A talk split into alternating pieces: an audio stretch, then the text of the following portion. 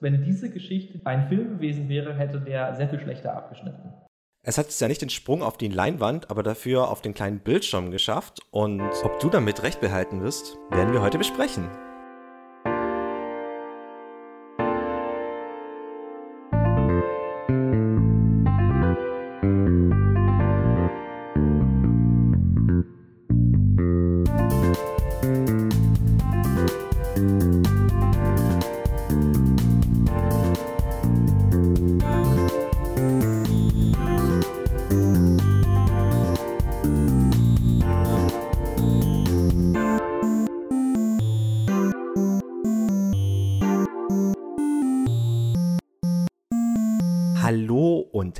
Herzlich willkommen in der Postapokalypse. Aus der melden wir uns mit einer wunderbaren neuen Folge IADB. Im Auge des Betrachters. Eurem Narrativ-Podcast, zu dem wir uns anscheinend herauskristallisiert haben.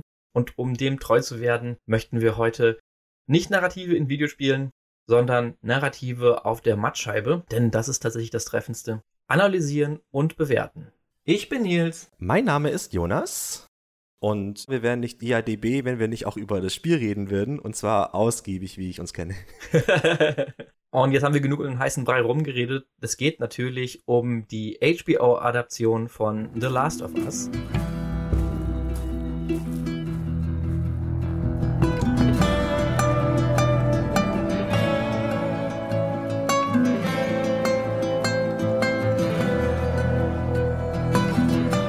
1, wir machen den Rundumschlag, haben uns vorgenommen, nicht über jede Folge im Detail zu reden. Mal sehen, wie gut wir das schaffen. Ich werde auf jeden Fall die Serie danach beurteilen, wie ich sie wahrgenommen habe und nicht unbedingt danach, was vielleicht die Intention derjenigen, die diese Serie produziert und in die Welt gesetzt haben, war. Das wird bei mir nicht anders aussehen. Vor allem habe ich halt immer noch das Spiel mit verglichen und habe meine Frau ständig genervt mit, oh mein Gott, das sieht genauso aus wie hier oder oh guck mal, da haben sie was anderes gemacht. Also was paar Freunde von mir in der ersten Staffel von Game of Thrones zu mir gelabert haben, war ich jetzt quasi mit Last of Us. Und zum Glück haben sich die Freunde damals auch nicht bei Game of Thrones genervt. Also war es bestimmt ein wunderbares Schauerlebnis. Ich fand's interessant. Und wenn man das noch nicht rausgehört hat, es wird gespoilt. Also wir werden alle Karten auf den Tisch legen. Es wird offen darüber geredet. Also wir versuchen uns natürlich immer ein bisschen zurückzuhalten, aber das geht natürlich nicht komplett. Genau, also der spoilerfreie Part wird dieses Mal wahrscheinlich eher kurz gehalten, damit wir auch nicht zu viele Redundanzen in diese Folge reinbringen. Und aus genau diesem Grund möchte ich jetzt auch loslegen und wie wir das gerne machen, mit einem groben Gesamteindruck einsteigen. Wie kannst du die Leute teasen, dabei zu bleiben? Ich könnte ja schon mal ein kleines Fazit vorwegnehmen. Ich finde, die Serie und das Spiel ergänzen sich auf eine fantastische Art und Weise. Obwohl sie im Grunde die gleiche Geschichte erzählen, nimmt das eine nicht die Butter vom Brot des anderen. Und das ist was, was ich zumindest in der Videospieladaption bis jetzt noch nie gesehen habe. Das ist eine sehr schöne Wortwahl, die du da hast. Und ja, wer weiß, ob ich dich bis zum Ende dieser Folge vom Gegenteil überzeugt habe. Nein, das ist nicht meine Intention. Aber vielleicht ein vorweggenommenes Fazit, vielleicht auch nicht. Da müsst ihr wohl bis zum Ende hören, das ist ärgerlich. Ganz genau. Müsst ihr leider dranbleiben. Ich gebe euch auch noch einen kleinen Vorgeschmack. Neben dem, was ich schon damals gesagt habe, mit dem wir diese Episode gestartet haben, dass ich der Meinung war, ein Film von The Last of Us wäre kein guter. Diese Geschichte ist perfekt für ein Videospiel geeignet und nicht anders. Dazu möchte ich sagen, ich hatte meine Höhen und Tiefen beim Sehen dieser Serie. Die Höhen waren sehr, sehr hoch. Ich glaube, die höchsten Höhen, die ich tatsächlich jemals bei einem Seherlebnis hatte, mitunter. Und die Tiefen waren nicht so unglaublich tief. Dementsprechend grundsätzlich kein schlechtes Erlebnis, aber im Detail werden wir das jetzt anschließend besprechen. Und zwar haben wir uns überlegt, wir werden das Ganze so ein bisschen zweiteilen. Es gibt ja nicht umsonst The Last of Us Part 1 und The Last of Us Part 2. Und weil wir extrem unkreativ zu sein scheinen und das Wortspiel niemals alt wird, nachdem wir es in unserer The Last of Us Part 2, Part 2, Part 2 Episode auch zu Genüge ausgereizt haben, haben wir uns gesagt, wir machen hier Last of Us HBO Part 1 und werden da ein bisschen darauf eingehen, wie sich die Serie vom Spiel absetzt, wie die Serie als Adaption funktioniert und dann machen wir Last of Us HBO Part 2 und werden dann nochmal die Serie als Serie an sich bewerten. Ganz unabhängig davon, ob das jetzt ein Videospiel als Grundlage hatte oder nicht. Bevor wir jetzt ins Eingemachte rangehen, möchte ich nochmal ganz kurz Revue passieren lassen, wie viel uns The Last of Us 1 bedeutet. Denn wer die ersten Podcasts gehört hat, es ist mein Lieblingsspiel. Es hat sich auch in der Zeit nicht viel geändert. Es ist immer noch mein Lieblingsspiel. Und ich wollte eigentlich davor die PS5-Version nochmal durchspielen. Habe ich jetzt leider nicht geschafft, aber da freue ich mich im Nachhinein nochmal. Ja, ich habe das Spiel nochmal gekauft, nachdem ich auch die Remastered auf der PS4 nochmal gekauft habe. ich liebe dieses Spiel einfach extrem und ich finde, das hat eine der interessantesten, ergreifendsten Geschichten und Charakterentwicklungen, wie man sie in einem Spiel selten gesehen hat. Und was ich auch sehr besonders an der Serie finde, ist die Verbindung zwischen Gameplay und Narrative. Absolut. Also nicht umsonst fällt dieses Spiel doch immer mal wieder von unserer Seite als Vergleichsbeispiel, weil es einfach wirklich einen einschlaggebenden Einfluss auf uns hatte. Also auf mich auch definitiv. An einer anderen Stelle sage ich ja, dass ich früher eigentlich mit narrativen Spielen wenig am Hut hatte. Und dieses war dann denn ich habe es ziemlich sicher nur in der PS3-Version, also um das Jahr 2013 muss es dann gewesen sein, da kam es nämlich raus, gespielt. Und obwohl ich tatsächlich Remastered und weiß ich nicht was an späteren Editionen besitze, habe ich die niemals gespielt. Was echt erstaunlich ist, ist mir jetzt auch erst in der Vorbereitung auf diese Folge aufgefallen. Aber das ist schon mal eine Hausnummer, wenn man sagt, dass ein Spiel, was tatsächlich so weit zurückliegt, immer noch eine Relevanz hat. Mhm und immer noch als maßgebend für gerade dieses Beispiel Narrative genutzt wird. Das muss ich aber, und hier auch ein kleiner Teaser, als ein zweischneidiges Schwert betrachten. Denn da ist natürlich eine Latte schon sehr hochgelegt und es macht Narrative einfach auf eine fantastische Art und Weise. Und deshalb ist die Frage, wie viel filmische Narrative brauchen wir da eigentlich? Dass es nochmal in Filmform verwurstet wurde. Ich finde, das bietet sich tatsächlich sehr gut dafür an, weil es ja quasi schon ein Film als Spiel ist. Also der Schritt ist relativ geradlinig geradliniger auf jeden Fall als bei anderen Spielen. Also ein Uncharted könnte man auch verfilmen, aber das wäre, glaube ich, ein bisschen schwieriger mit den ganzen Rätseln und allem drum und dran. Hat man. Haben sie auch gemacht. Der Film ist okay, also haut mich jetzt nicht aus den Socken. Aber dieses Spiel bietet sich wirklich sehr gut dafür an, weil es auch viele filmische Mittel nutzt. Ich möchte nicht zu viel vorwegnehmen, aber für mich war das auch eine Schwierigkeit. Aber ich bin wie immer gespannt, wie sich meine Meinung im Laufe der Folge durch die zusätzlichen Informationen und deinen Input generell vielleicht noch wandeln mag. Aber ich möchte da nicht zu viel vorwegnehmen, weil es würde ich gerne tatsächlich ans Ende stellen, wieso das auch problematisch sein kann, dass es sich eben schon so vieler filmischer Stilmittel bedient. Mhm. Ich habe aber tatsächlich noch eine andere Frage, die so ein bisschen die Grundlage dafür bilden sollte, wie wir diese Serie bewerten müssten. Und zwar einfach, indem wir auch nochmal so sagen, was ist denn überhaupt für uns das Charakteristische an diesem Spiel, neben diesem sehr guten Storytelling, neben dieser sehr guten Narrative, also wodurch zeichnet sich denn das Spiel, ohne darüber nachzudenken, dass es adaptiert wurde oder als Serie funktioniert, deiner Meinung nach aus? Ich glaube, da sind wir uns beide auch sehr einig. Es ist allen voran das Worldbuilding und die Charaktere Joel und Ellie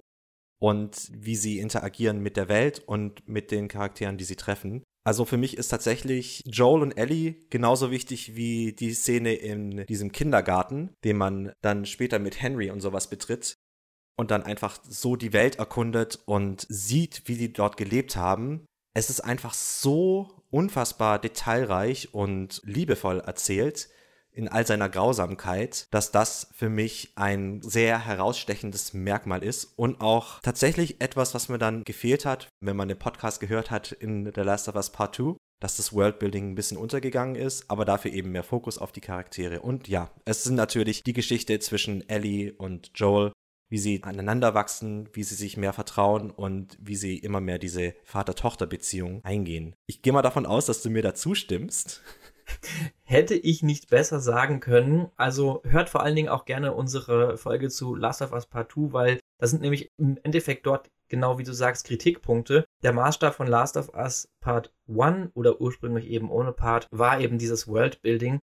Aber ich möchte das auch noch ergänzen was für mich wichtig war, sind tatsächlich auch diese andere Art Zombies. Also Zombies hast du ja en masse, aber ich finde, die Infected sind eine sehr, sehr charakteristische Art und Weise von Zombies. die aus der Masse herausstechen. Mhm. Insbesondere eben durch solche Sachen wie die Klicker und die Bloater und dieses Ganze, was da in diesen Hintergrund reingesteckt wurde. Das sind nicht einfach nur Untote, sondern da wurde sich auch Gedanken gemacht. Beispiel des Bloaters, was passiert denn mit so einem Untoten, wenn er schon sehr lange untot ist? Und nicht einfach nur, ja, er hat vielleicht faulige Zähne und wenn du gebissen wirst, wirst du selbst einer, sondern auch das ist für mich tatsächlich ein essentieller Bestandteil der für mich dieses Spiel auf eine ganz andere Ebene gehoben hat, als das jeder andere x-beliebige Zombie-Shooter gemacht haben könnte. Und was mir beim drüber nachdenken auch nochmal sehr bewusst geworden ist, denn auch das ist etwas, was wir tatsächlich in unserer Episode zu dem Spiel besprechen, die Survival-Elemente sind für mich auch ein extrem relevantes Charakteristikum dieses Spiels. Mhm. Natürlich ist es im Endeffekt ein Gameplay-Element, aber wenn du die Welt wahrnimmst, dann nimmst du die Welt eben auch darüber wahr, dass dort Survival betrieben werden muss, dass du looten musst und weiß ich nicht, was da alles hinzugehört, dass du Sachen craftest. Das sind vielleicht Game-Mechaniken, die gar nicht mal so toll sind oder die die Geister spalten, aber für mich sind sie unabhängig davon, wie man sie bewertet, essentiell für das Erlebnis des Spiels und das Wahrnehmen der Geschichte und der Welt. Hast du wunderbar gesagt. Deswegen auch nochmal, wenn die Leute das noch nicht gemacht haben, das Spiel auf schwer spielen. Genau. Denn dort schmerzt dann jeder Molotow-Cocktail, den man daneben geworfen hat und jede Pipebomb mit Nägeln ist Gold wert. Ja. Das ist wirklich ein Aspekt. Das ist auch das, was ich vorhin gemeint habe, dass die Narrative und das Gameplay so wunderbar in diesem Spiel zusammenpassen auch der Unterschied zwischen den Infected-Gegnern und den menschlichen Gegnern. Es ist wunderbar abgestimmt. Das ist ein Traum nach wie vor. Dann würde ich sagen, haben wir damit ganz gut eine Grundlage gesetzt, wie wir das Spiel empfunden haben, was für uns das Spiel ausmacht und damit eigentlich auch so eine gewisse Bewertungsgrundlage, was sollte die Serie für uns können, wenn sie, wie wir jetzt im Part 1 besprechen wollen, eine gute Adaption sein soll. Aber auch da würde ich erst nochmal einsteigen mit der Unterscheidung, wir haben einmal ein Spiel und wir haben einmal eine Serie. Und das ist ja nicht das Gleiche. Also du darfst natürlich das nicht eins zu eins übertragen, weil eine Serie hat andere Stilmittel, eine Serie muss anders funktionieren, muss anders geschrieben werden, muss anders aufgebaut werden, um möglicherweise sogar gleiche Effekte zu erzielen. Und dazu jetzt an dich auch erstmal die Frage, wie würdest du denn sagen, wird in einem Spiel im Vergleich zu einer Serie überhaupt erzählt? Also wie kann man den Unterschied gerade durch diese mangelnde Interaktion beschreiben? Ja, das ist ein super interessanter Punkt, worauf ich mich auch schon die ganze Zeit drauf freue, darüber zu reden. ich möchte auch noch mal ganz kurz, ich weiß, wir machen heute viel Werbung, aber auf unseren God of War Podcast verweisen, weil wir da auch über Plansequenz reden und über gleichbleibende Kamera. Und ich finde, das ist ein ganz wichtiges Mittel in einem Spiel, dass man quasi immer an den Charakteren dran bleibt. Dann gibt es natürlich den Bruch in diesen Cutscenes, das wieder sehr filmisch ist, die ja teilweise auch eins zu eins übernommen wurden in der Serie, was ich tatsächlich sehr cool finde. Mhm. Aber was eben ein großer Unterschied ist, ist diese Nahbarkeit an dem Charakter, dass man immer an ihm dran ist und auch die Zeitlichkeit. Also in einer Serie kannst du natürlich nicht Joel und Ellie drei Stunden lang durch Bürogebäude schleichen lassen und dann dreimal sterben lassen um an einem fucking Klicker. Die Serie muss halt irgendwie vorankommen, aber in einem Spiel geht das. Und das sind halt solche Aspekte, die das Spiel ausmachen, die auch die Action ausmachen, die ja wirklich anders ist wie in der Serie. Wobei man könnte es relativ gleich machen, aber in der Serie ist die Action ein bisschen anders und eben die Zeit, die man mit den Charakteren verbringt und die kleinen Momente auch dazwischen, die kurzen Gespräche, die sind schwer abbildbar in einer Serie, die ein gewisses Timing und Pacing braucht. Ja, das ist wirklich für mich der essentielle Punkt der Unterscheidung, einfach die Zeit, die man hat. Also deswegen bin ich eigentlich ganz froh oder war ganz froh, als es damals angekündigt wurde, dass sie daraus keinen Film machen, sondern eine Serie, weil ich gedacht habe, mit einer Serie können sie sich auf jeden Fall viel, viel mehr Zeit nehmen, Sie müssen nicht nur den Kern des Ganzen festhalten, sondern sie können sich tatsächlich auch für das ganze Establishing, für die Beziehung gerade, für die Charaktere, die so wichtig sind in diesem Spiel und in dem Erleben von diesem Spiel, Zeit nehmen. Nichtsdestotrotz ist das Spiel nochmal um einiges länger als eine Serie. Man könnte natürlich sagen, ey, wenn die sich für die Serie 20 Folgen eine Stunde Zeit nehmen, dann können sie wahrscheinlich extrem viel von dem, was im Spiel vorkommt, abbilden. Und tatsächlich war das so ein bisschen meine Erwartung, dass ich gedacht habe, hm, haben die bei so einem narrativ fokussierten Spiel sich tatsächlich überlegt, wir machen daraus eine Serie, die etwa die gleiche Dauer hat wie die Spielzeit für das einmalige Durchspielen des Spiels. Das wäre ja fast ein Geniestreich und es wäre super interessant, das zu sehen, ob das und wie das funktioniert. Aber um jetzt wieder zurückzukommen, Das ist eben der Unterschied. Die Serie hat nicht die Zeit. Ein Film hat erst recht nicht Zeit, aber eine Serie hat nicht die Zeit. Mhm. Du kannst in einem Spiel komplett selbst bestimmen, wie lange du für etwas brauchst. Natürlich gibt es sicherlich Sequenzen, wo du unter Zeitdruck gerätst, aber grundsätzlich kannst du so langsam vorangehen, wie du möchtest. Du kannst einfach in deinem Tempo bestimmen, weil du das Spiel kontrollierst. Und das geht in der Serie nicht. Ja. Deswegen können Sachen an einen viel subtiler herangetragen werden, über einen viel längeren Zeitraum an einen heranwachsen. Das muss eine Serie in einer knapperen Zeit machen und auch vor allen Dingen mit anderen Stilmitteln. Also Emotionen sind eben nicht dadurch unmittelbar erweckt, dass du das selbst hautnah erlebst und bestimmst, sondern dass die Kamera oder der Sound und generell das Bild von dem, was gezeigt wird, dich mitnimmt. Ein weiterer Aspekt, den ich noch sehr interessant finde, ist, dass das Spiel insgesamt kantiger ist. Also die Aspekte, die kleineren Aspekte, die kleineren Geschichten sind alle ein bisschen kantiger, aber insgesamt ist es ein runderes Erlebnis, weil in der Serie immer wieder versucht wird, gewissen Bogen zu schlagen. Also zum Beispiel reden wir jetzt über einen gewissen Charakter und was dieser Charakter erlebt hat. Und wenn das am Anfang erzählt wird, dann erwartet man auch, dass es am Ende der Folge einen Abschluss findet. Und das ist auch was, was das Spiel nicht zwingend hat. Und muss. Also Verbindungen sind in dem Spiel viel loser und viel randomer auch. Ja. Also gewisse Charaktere sind halt einfach da und die machen Sachen, aber das hat jetzt keinen größeren Kontext oder keine tiefere Erzählweise, obwohl man das dann natürlich auch draus lesen kann. Und das haben sie ja auch gemacht bei der Adaption aber es ist eben noch mal was anderes. Genau, also auch gerade dieses hier und da mal etwas einstreuen, was in einem Videospiel viel besser funktioniert und dann über Nachdenken des Spielers wird so langsam der rote Faden gefunden oder die Geschichte gesponnen. Das geht zu einem gewissen Grade auch für eine Serie, aber es geht eben nicht so ja wirklich so krass eingestreut. Hm. Ich finde ein gutes Beispiel, was in Videospielen immer wieder gemacht wird, um gerade Hintergrund zu bringen, sind eben Logs. Seien das jetzt in The Last of Us zum Beispiel diese ganzen Schriftstücke, die man findet, die teilweise grenzwertig realistisch sind, dass Leute sowas auf ein Schriftstück schreiben, aber es ist eben eine relativ günstige Methode, wie dem Spieler in seiner eigenen Geschwindigkeit weitere Informationen, weitere Geschichten, weitere Hintergründe mitgeteilt werden können. Das geht in der Serie nicht. Du kannst ja nicht in der Serie ein Papierstück dahinlegen und sagen, so, jetzt filmen wir das mal drei Minuten, damit die Leute das lesen können und in einer anderen Folge kommt ein weiteres Papierstück, was sich auf die gleiche Story bezieht.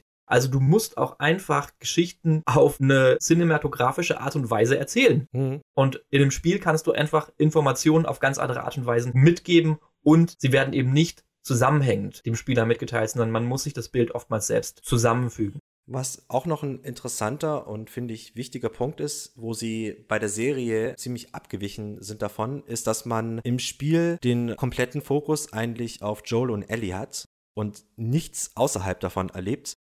Und das finde ich tatsächlich auch eine gute Sache, was sie bei der Serie gemacht haben, dass sie auch außerhalb davon ein bisschen erkundet haben was dann für jemanden wie mich, der die Spiele halt schon so oft gespielt hat, auch neue Informationen und neue Appreciation für manche Charaktere gegeben hat, die halt davor nicht da waren, weil man sie nur so teilweise kannte. Und deswegen finde ich das so unfassbar interessant, die Serie auch unabhängig von der Adaption zu bewerten. Weil, du sagst es, für jemanden wie dich gibt es diese Zusatzinformationen. Für mich natürlich auch, auch wenn ich das Spiel zweimal zu PS3-Zeiten gespielt habe und dann nochmal angefangen habe. Und ich kann mich absolut null in die Situation hineinversetzen, dass ich dieses Hintergrundwissen nicht hätte, mhm. weil ich das Spiel auch einfach so gerne habe. Ich glaube, deswegen sind wir gar nicht fähig, das zu einem gewissen Grade wirklich zu bewerten, wie funktioniert die Serie, auch ohne, dass man das Wissen von der Adaption hat, ohne dass man sie als Adaption bewertet. Aber trotzdem finde ich es deswegen unfassbar spannend und möchte mir da auf jeden Fall auch nochmal die Zeit nehmen, das zu hinterfragen. Funktioniert das und wie funktioniert das, wenn man nicht weiß, dass das Spiel existiert? Aber dazu möchte ich, wie gesagt, im zweiten Teil kommen. Ich würde jetzt nochmal aufgrund dieser Voraussetzungen, die Erzählweise muss anders sein, versuchen, mit einem Satz zu sagen, was erwarten wir denn von einer Serie, wenn sie die Mittel eines Videospiels nicht zur Verfügung hat, um etwas zu erzählen. Grundsätzlich, ohne jetzt zu sagen, bei The Last of Us HBO wurde das schon so gemacht. Wenn wir jetzt nicht direkt über Last of Us reden, sondern im Allgemeinen, es kommt halt sehr auf den Fokus des Spiels an. Also in Last of Us ist es ja das Worldbuilding und die Charaktere, und da ist dann eben auch das das Wichtigste, was dann rübergebracht wird. Wenn wir jetzt, sagen wir mal, irgendein Spiel nehmen, was jetzt nicht narrativ so heavy ist, dann ist natürlich das Wichtigste, den Kern rauszunehmen. Nehmen wir mal Sunset Overdrive, was so ein Xbox-Titel ist, der einfach nur Spaß machen soll, also einfach nur ein Spaß-Shooter ist. Wenn das so eine Serie wird, erwarte ich halt jetzt nicht irgendwelche dramatischen Geschichten von irgendwelchen Charakteren, sondern eben, dass der Spaß rüberkommt. Man muss den Kern des Spiels finden, das, was das Spiel ausmacht und das transkribieren. Ja, absolut. Wie siehst du das denn? Ja, ich habe mir diese Frage zwar überlegt, aber anscheinend nicht ausreichend Gedanken gemacht, wie ich sie beantworten würde. aber ich erwarte eben von der Serie definitiv, dass sie kompakter ist als das Spiel, hm. dass sie mir Informationen eben auf filmische Art und Weise vermittelt, dass es vor allen Dingen aber auch Show Don't Tell ist. Das ist einfach eine grundsätzliche Erwartung, die ich an alles, was über eine Leinwand flimmert, stelle. Und dass sie mir eben auch eine Außenperspektive bietet. Weil, also klar kann man versuchen, auch in einer Serie, dass man irgendwie sich in Charaktere einfühlt, aber letztlich folgt man der Kamera und nicht einer Person, deren Entscheidung man zumindest zu einem gewissen Grade auch selbst beeinflussen kann. Mhm. Und deswegen erwarte ich, dass eine Serie mir vermitteln kann, wie sich eine Figur fühlt, aber nicht mich diese Figur sein lässt. Mhm. Damit habe ich auf jeden Fall ja schon mal eine ganz andere Herangehensweise an die Serie als an ein Spiel. Und die Serie muss im Endeffekt darin delivern, dass ich quasi einen ähnlichen emotionalen Pfad durchlaufe, wie bei dem Spiel, aber eben ein bisschen mehr aus einer Außenperspektive. So, und jetzt haben wir aber wirklich genug über unsere Erwartungen geredet. Jetzt möchte ich einfach anfangen, in die Serie einzutauchen. Und auch wenn das nicht das allererste ist, was man in der Serie sieht, möchte ich einfach nur das Wort in den Raum rufen. Und zwar, wie fucking gut ist denn dieses Intro? Mhm.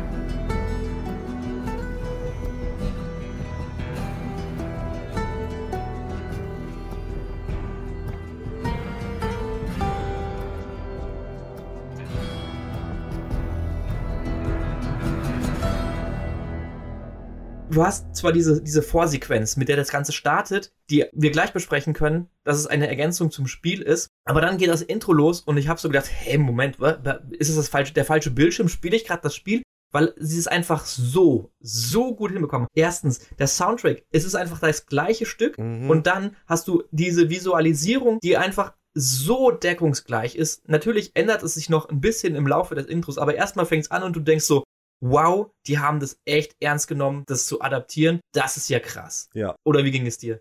Ging mir auch so, einfach als die Gitarre losging. Ah, ich, mir ist es auch schwer gefallen, das Intro zu überspringen. Ja, unmöglich. Haben wir dann irgendwann mal gemacht, aber es bringt dieses Gefühl auch schon so gut rüber und wir haben ja schon über diesen Soundtrack gegascht zuvor und ah, ich bin auch ganz hin und weg. Außerdem, ja, dieses pilzige, überwuchende, mm, ah, läuft es einem kalt den Rücken runter. Eben, das ist der Auftakt, um zu zeigen, Leute, ihr habt Last of Us gespielt, wir geben euch eine Adaption.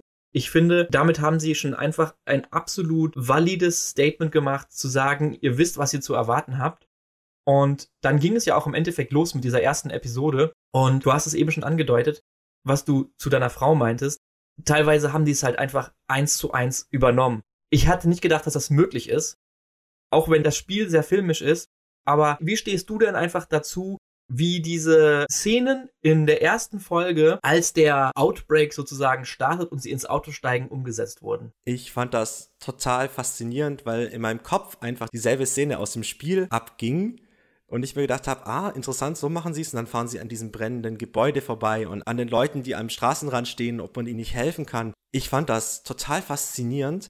Da war auch wieder sehr stark dieses Spielerische und die Serie was sich da so ein bisschen halt den Unterschied gemacht hat, weil im Spiel, du spielst Sarah und du kannst quasi die Kamera drehen im Auto, aber sie bleibt starr. Und hier haben sie halt mehr gemacht. Hier haben sie dann Schnitte gemacht und dann sieht man mal die Autoreifen, wie sie durch den Dreck fahren und sowas. Und ich fand das sehr interessant, dass sie eben mit den anderen Mitteln rangegangen sind, weil wahrscheinlich eine Plansequenz des Ganzen ein bisschen zu aufwendig gewesen wäre. Aber trotzdem die Seele beibehalten haben. Ja. Auch als dann am Schluss Sarah wir haben gesagt, wir spoilern. Und wir spoilern. Wer bis jetzt noch dabei ist und denkt, er könnte sowohl das Spiel spielen als auch noch die Serie gucken, ohne gespoilert zu werden, jetzt ist der Moment. Wir starten voll in den Spoiler-Part durch. Alarm! Alarm! Spoiler. So röchelt. Oh no. Sarah. Okay. You're okay. You're okay. Move your hand, baby. Move your hand da ah, ich muss jedes Mal, wenn ich das Spiel neu starte und das mit Sarah passiert, muss ich weinen und auch da sind mir die Tränen runtergekommen. Ja. Es ist unfassbar gut, wie sie diesen Moment, den ich eben noch nie so gut dargestellt gesehen habe, wie im Spiel transkribiert haben. Ja. Ich hatte dir das ja damals, als ich die Folge schon geguckt habe, bevor du überhaupt angefangen hattest, gesagt, ich hätte niemals gedacht, dass sie das schaffen, weil ich weiß nicht, wie mich das noch erzählen muss, weil das ist, glaube ich, einer der meist gelobten und meist diskutierten Momente in der Geschichte der Videospiele, aber Sarah stirbt.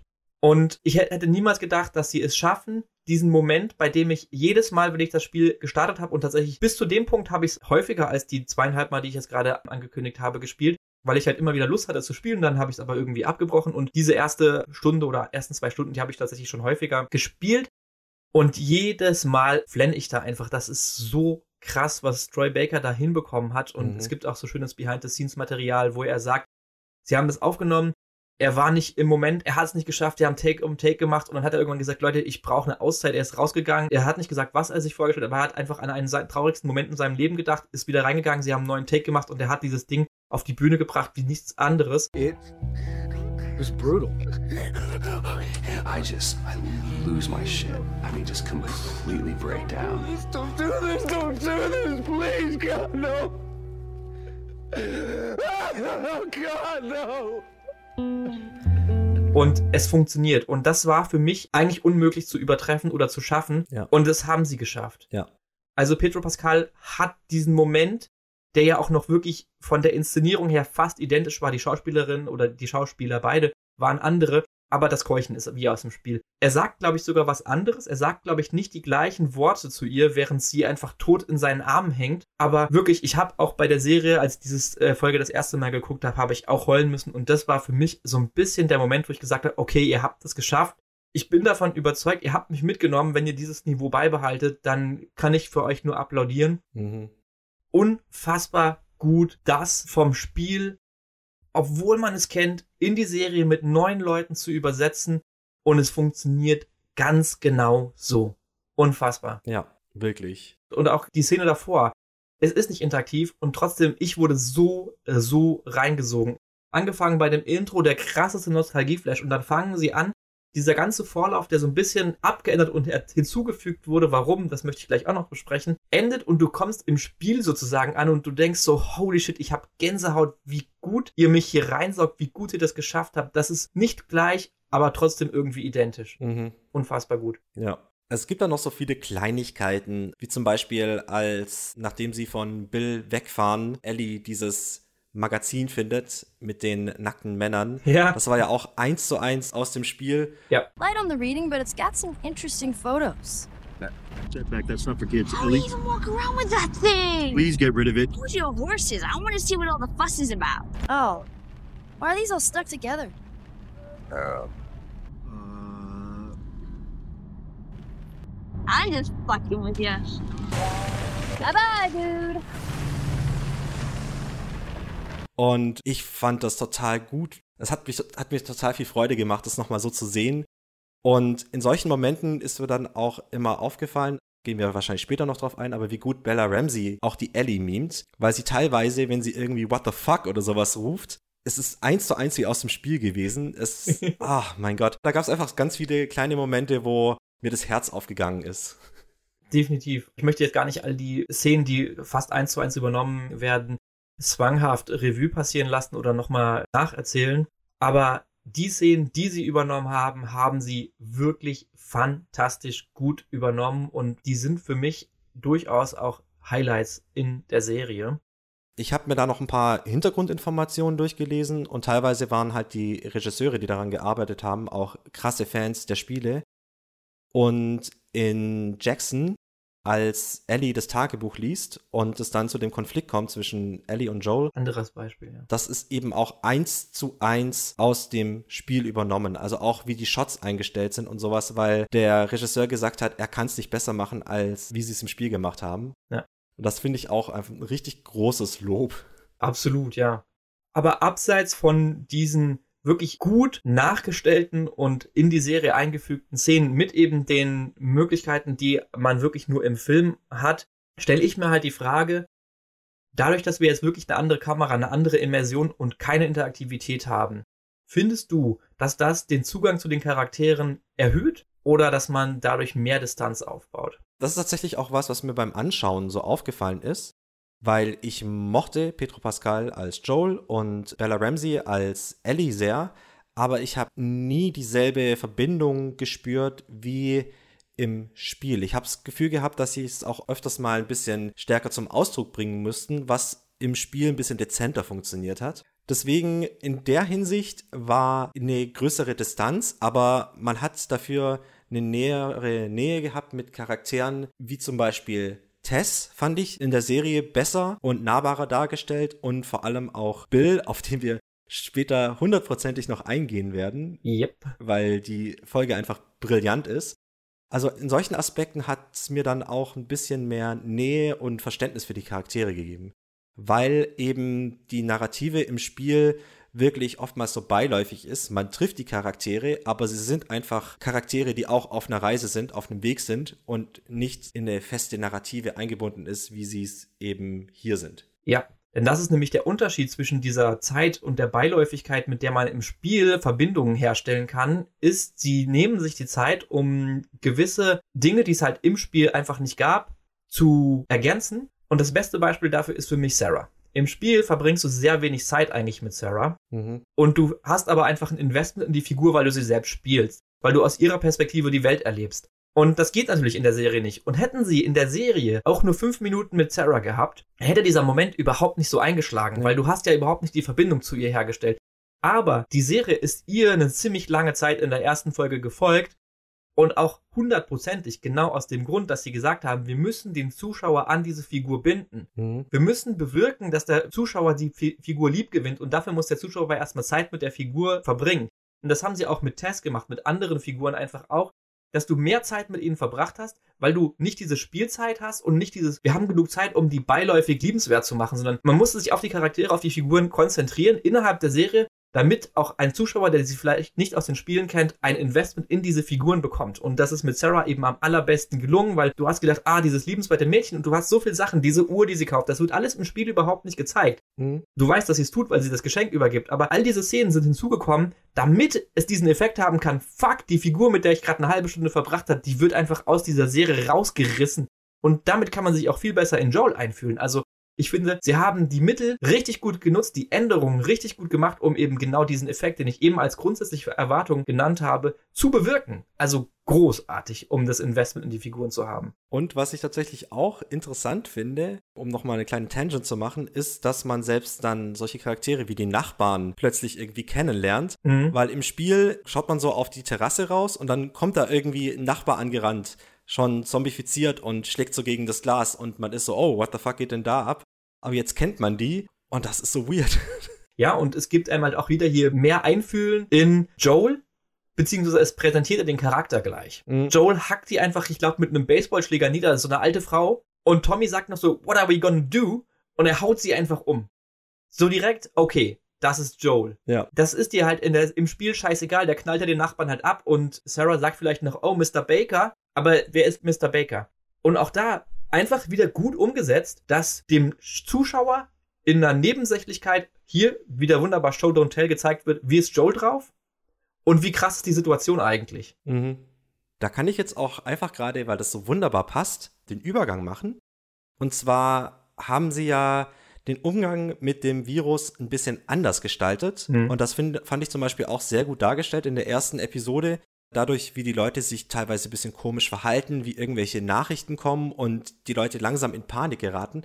Das ist natürlich nochmal was ganz anderes als im Spiel, wo dann sie nachts aufwacht und dann plötzlich alles total am Abdrehen ist. Und ich war mir erstmal nicht sicher, ob ich das gut finde, dass so gewisse Aspekte hinter dem Virus noch weiter erörtert werden oder ob ich das besser fand, dass es so ein bisschen vage war, weil das fand ich auch eine Stärke von dem Spiel. Ich habe das Gefühl, in den meisten Zombie-Geschichten tun die Charaktere, auch wenn sie irgendwie angefangen haben mit, das ist Joe von der Garage nebenüber, aber jetzt muss der irgendwie in das Laboratorium einbrechen, um herauszufinden, wer diesen Virus irgendwie gestartet hat. Dass das nie ein Teil des Spiels war, sondern immer nur ein Teil der Welt. Das ist jetzt so, das ist Fakt ab und damit müssen wir halt leben. Mhm. Wie hast du das denn empfunden, dass jetzt diese Informationen so nachgereicht wurden? Also, Generell fand ich die Ergänzungen sehr, sehr sinnvoll. Also einerseits habe ich gerade gesagt, die Charaktere werden einem viel besser nahegebracht und man interessiert sich auch für sie, man hat ein Investment in sie, aber andererseits diese Hintergrundinformationen, hast du auch schon angedeutet, sind halt für jemanden, der das Spiel kennt, auch cool, weil, ja gut, man kann es streiten, aber grundsätzlich ist ja die Idee, dass es ein und dieselbe Geschichte, eine und dieselbe Welt ist. Und du kannst dir ja die Hintergrundinformationen dem, dem dann auch mit ins Spiel nehmen und das wird nochmal in einen neuen Kontext gesetzt. Also deswegen, ich finde es einfach schön, dass sie das nochmal gemacht haben und ich finde, es macht tatsächlich auch als Serie total Sinn, dass man dieses, warum ist das eigentlich so, reinnimmt, weil auch das interessiert einen ja viel mehr in dem Falle, warum sollte ich denn mit denen mitleiden? Was ist da überhaupt passiert? Mhm. Im Spiel kann es dir auch egal sein, weil ich baller die halt ab, weil es ein Gameplay-Element ist so. Man leidet natürlich nicht mit den Zombies mit unbedingt, aber auch das ist streitbar, von wegen die Nachbarn sind davon betroffen. Oder Entschuldigung, es sind infected, was ich relativ wichtig finde, wie ich gesagt habe, weil es eben keine typischen Zombies sind. Aber ich muss sagen, ich finde das mit diesen komischen Pilztentakeln, Tendrils, sagen die immer ähm, in der Serie auf Englisch, absolut unnachvollziehbar. Warum? Ich verstehe es einfach nicht, warum diese Änderung notwendig sein wollte, welchen Benefit die bringt.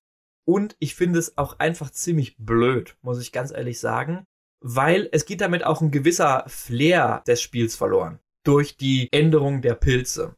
Und ich finde auch diese Schwarmintelligenz, die denn da entsteht, unnötig.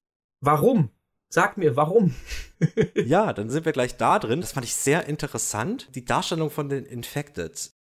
Die sind im Spiel eine große Gefahr, aber nicht so groß, dass man sich nicht mit genügend Munition durchballern könnte.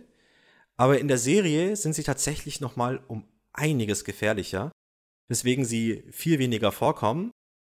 Und ich fand diese Schwarmintelligenz, die sie da drin hatten, tatsächlich sehr interessant und auch mal ein anderes realistisches Konzept von Zombiehorden, dass quasi die Pilze unter der Erde weiterwachsen und dann Informationen weitergeben können, fand ich tatsächlich sehr cool und macht die Pilze auch so gefährlicher, aber auch so natürlich. Also da fand ich zum Beispiel das, was David gesagt hat über die Pilze in der vorletzten Folge, dass die quasi nicht gut oder böse sind, sondern die sind einfach und die versuchen auch nur zu überleben, fand ich total spannend, weil das eine Ansichtsweise war, die es sonst irgendwie im Spiel nicht gab. What does Cordyceps do? Is it evil?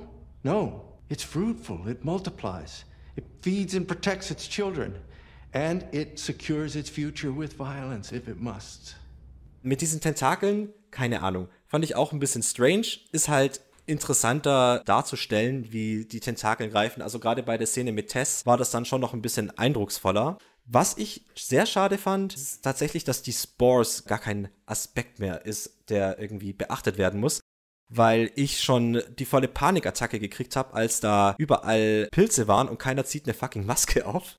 Ja, und vor allen Dingen ist es so gemeint. Es gibt am Anfang, gerade in der ersten Folge, immer wieder so Szenen, so Establishing-Shots, wo sie einfach nur so Staub, Schrägstrich, Sporen in der Luft zeigen mhm. und du mhm. denkst schon als Spieler, oh je, und das ist ein totaler Tease gewesen. Ja. Einfach nur ein totaler Tease. Und ich finde nämlich, dass das ein essentieller Teil für den Flair auch des Spiels war, dass du diese Angst vor den Sporen hattest. Mhm. Ich finde diese Sporen eigentlich viel horrormäßiger als irgendwie eine Schwarmintelligenz. Du sagst, die Infected sind gefährlicher. Das stimmt.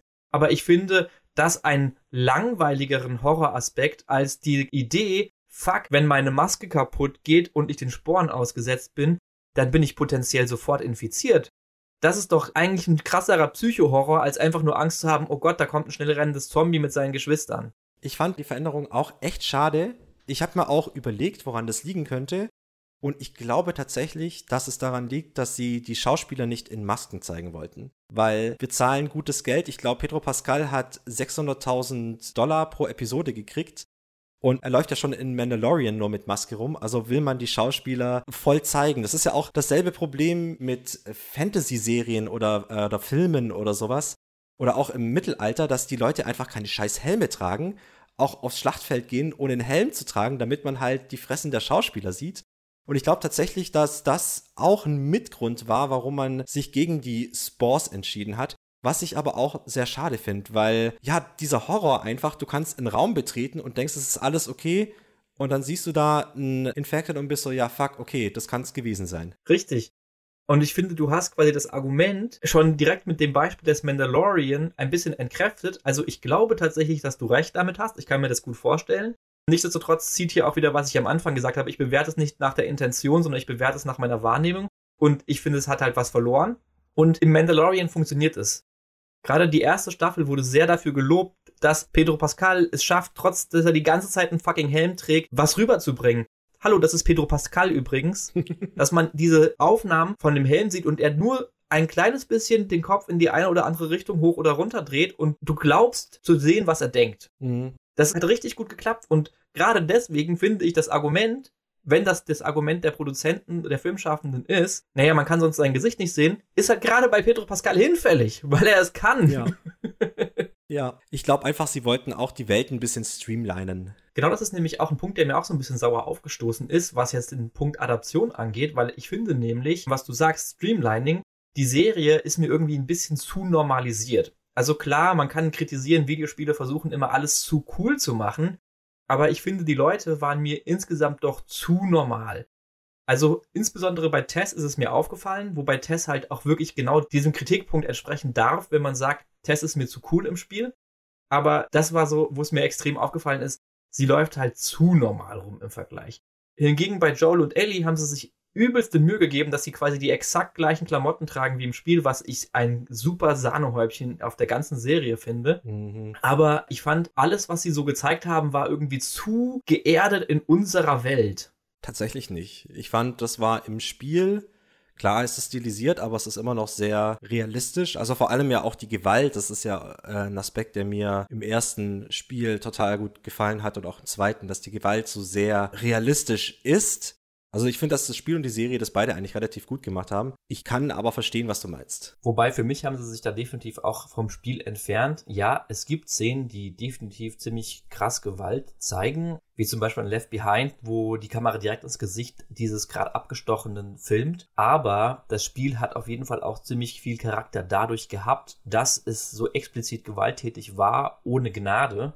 Und ich finde, hier haben sie doch einiges kaschiert und man hätte das definitiv etwas unangenehmer schneiden können. Mir schwebt da tatsächlich, wenn es nicht explizit werden darf, die Szene aus dem zweiten Teil vor, Spoiler jetzt, wo Ellie foltert. Das hätte man definitiv auch ähnlich inszenieren können, um einfach Gewalt noch krasser darzustellen in der Serie. Zum Thema Streamline, das ist tatsächlich was, was mir bei der Serie so ein bisschen sauer aufgestoßen ist, könnte man fast gar sagen dass die Geschichten einfach zu schnell abgearbeitet waren, wo man sich halt im Spiel richtig viel Zeit dafür genommen hat und auch für die Orte und Locations richtig viel Zeit genommen hat, war das alles so ein bisschen gerusht in der Serie. Klar, muss man das machen, aber ja, da hat mir einfach was gefehlt. Das sehe ich ganz genauso. Da würde ich auch tatsächlich nochmal bei der Kritik der Serie an sich, also unabhängig davon, ob es eine Adaption ist oder nicht, drauf zu sprechen kommen, weil ich finde, das ist auch dafür extrem relevant, Mhm. was so ein bisschen das Pacing angeht. Und ja, ich stimme dir da absolut zu. Und damit möchte ich nochmal kurz zurück zum Flair kommen. Denn ich fand neben diesen fehlenden Sporen und auch, dass die Leute halt einfach so sehr normal gekleidet waren und ich zu viel irgendwie von unserer Welt wiedergefunden habe, auch dass diese Survival-Aspekte, die ich am Anfang angesprochen habe, dass sie für mich das Spiel schon sehr ausmachen, Mhm. in der Serie sehr stiefmütterlich behandelt wurden. Ja. Also ich weiß, dass es auf dem filmischen Weg schwieriger ist und ich hätte auch nicht unbedingt sehen wollen, wie sie sich irgendwelche Nagelbomben craften oder sowas. Hätten sie von mir aus sogar machen dürfen, aber das erwarte ich gar nicht. Aber ich finde, nebenso, es wird mir in einem Satz gesagt, dass sie alle Stunde irgendwo Benzin aus Tanks pumpen müssen ist da sehr wenig in Richtung dieses Survival-Aspektes gegangen. Sie haben auch immer wieder gesagt, hey, wir haben hier irgendwie Dosen mit zu essen, aber es wurde auch nicht wirklich thematisiert, dass es schwierig ist, da ranzukommen, sondern sie hatten die dann halt und haben das gegessen und Mhm. haben da vielleicht sogar noch irgendwelche popkulturellen Witze gemacht. Und ich finde halt zum Beispiel The Road mit Vigo Mortensen, Genau das Beispiel wollte ich gerade auch bringen. ah, wunderbar. Oder tatsächlich auch Black Summer, ich weiß nicht, ob du das geguckt hast, das ist eine Netflix-Zombie-Serie. Mhm. Die erste Staffel ist fantastisch, unerwartet fantastisch, die erste Staffel. Die haben das zum Beispiel, obwohl es Serien beziehungsweise ein Film sind, haben die das sehr gut vermittelt, dass es halt hier fucking um Überleben geht, dass wir in der Endzeit sind. Und das hat mir hinsichtlich der Adaption auch ein bisschen gefehlt, dass sie halt einfach dieses, es geht auch ums Überleben versucht haben hinzukriegen. Ja, das hat wirklich nicht ganz gezogen. Auch solche Sachen wie jeder Schuss ist total viel wert. Das fand ich auch damals an Last of Us Part 1 so großartig, weil man halt in anderen Spielen, da ballert man einfach wild um sich. Und hier musst du halt wirklich haushalten. Es ist halt wie ein Survival-Horror-Spiel. Und der Schuss muss halt sitzen, weil sonst sitzt du in der Patsche. Und das Gefühl hatte ich hier auch überhaupt nicht, Absolut. dass irgendwie Munition knapp war. Die Szene, wie Ellie vor diesen Trucks wegläuft und einfach ihre Waffe hinter sich hält und so, weiß ich nicht, ein Magazin leer ballert, obwohl das ein riesengroßer LKW mit so einem Schneepflug vorne dran ist, was halt schon mal an sich unsinnig ist. Das ist ein sehr, sehr gutes Beispiel, was das auf den Punkt kriegt. Du hattest nicht das Gefühl vermittelt bekommen, dass Munitionsknappheit herrscht. Mhm. Also ja, das haben sie definitiv zum Schlechteren abgewandelt, würde ich sagen. Leider, ja. So, jetzt würde ich aber gerne noch mal kurz auf die Infekte zu sprechen kommen, weil bei aller Kritik an diesen komischen Tentakelpilzen und sowas und der Änderung und ich finde es sogar auch kritikwürdig, dass die sehr viel dosierter eingesetzt wurden, finde ich aber die Einführung von den Klickern war so fantastisch. Mhm. Da haben sie auch wieder gezeigt, dies ist ein Film und wir machen das Beste draus aus dem Film. Das hätten sie im Spiel niemals so machen können, Mhm. außer halt vielleicht mit einer Cutscene, dann wäre es aber auch ein anderes Gefühl gewesen. Ich habe so einen Schiss gehabt in dieser Szene, wie gut das war, dass die diese Silhouette hinter diesem Schaukasten gezeigt haben und dieses Geräusch, Alter, das war wirklich fantastisch. Im Allgemeinen, dass sie einfach das Sounddesign eins zu eins übernommen haben aus dem Spiel, was einfach zu einer der größten Stärken zählt. Die Klicker, die Scrambler, die machen alle so Geräusche, die einen in Mark und Bein geht und auch Bloater, auch wenn er nur einmal kurz auftaucht, fand ich so gut, dass sie das gemacht haben, dass sie sich da die Mühe gemacht haben. Ja. Also zum Bloater als allererstes Mal. Ich fand leider den Bloater verschenktes Potenzial. So viel auch wieder zu den Infected, weil er sah hammergut aus. Mhm. Keine Frage. Aber es war halt einfach so kurz eingesetzt und er war auch nicht mal besonders bedrohlich eingesetzt, fand ich. Es war halt, hey, hier ist ein kleiner Nod an euch Spieler. Wir haben übrigens auch daran gedacht, dass es Bloater gibt.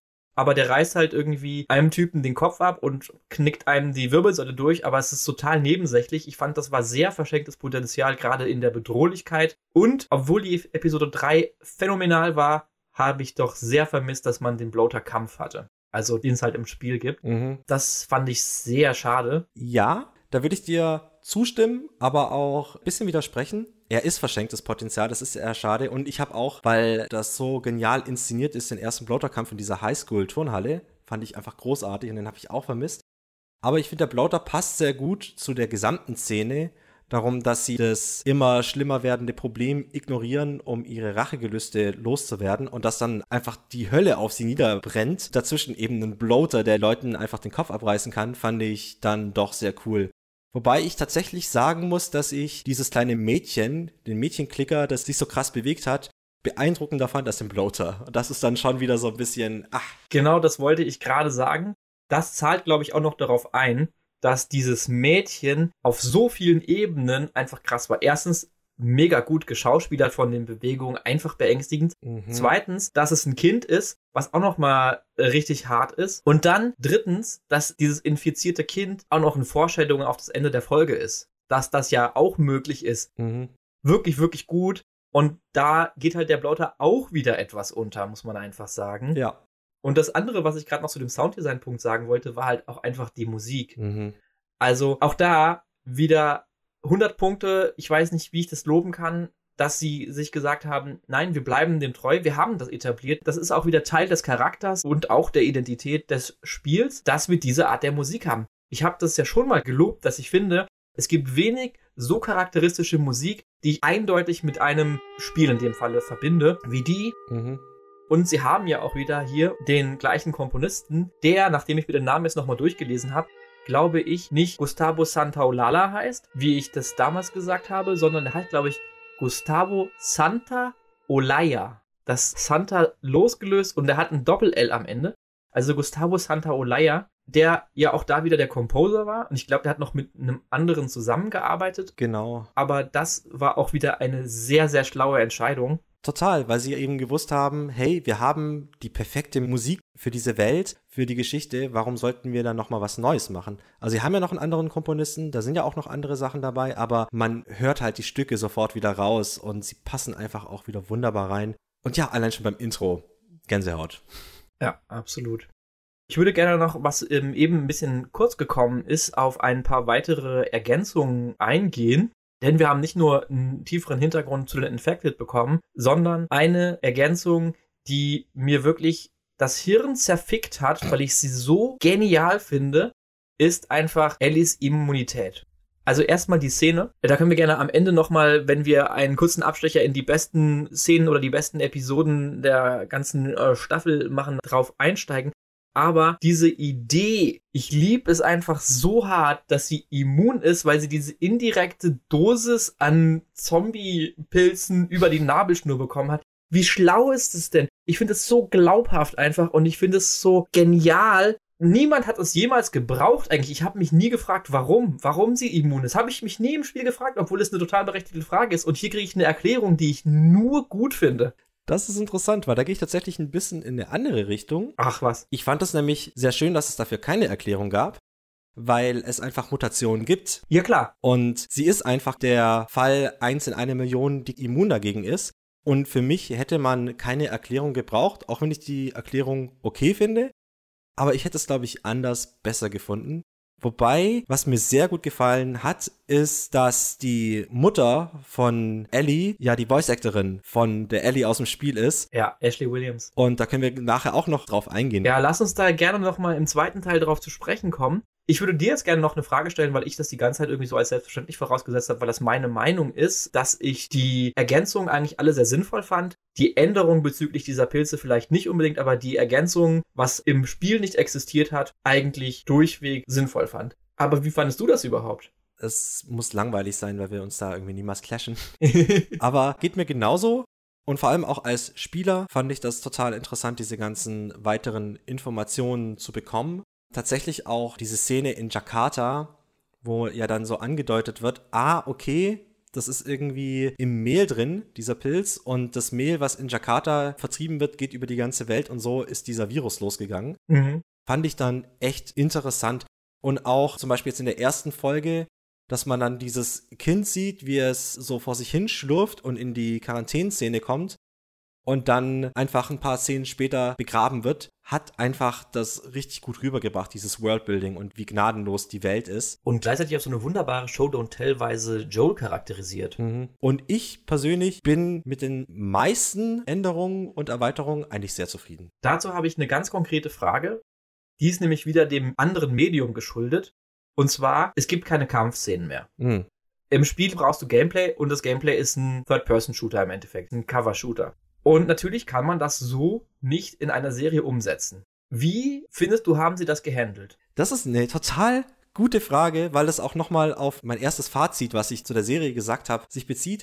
Weil ich finde, das Spiel ersetzt nicht die Serie und die Serie ersetzt nicht das Spiel. Mir hat das ein bisschen gefehlt, weil ich das eben anders kannte, aber dann auch wiederum nicht, weil wenn ich das haben möchte, kann ich ja das Spiel spielen. Mhm. Und insofern finde ich, ergänzt sich die beiden Sachen einfach sehr gut. Das hat dort gefehlt, aber es ist auch nicht schlimm, dass es nicht drin war, weil das kam trotzdem, finde ich, gut rüber.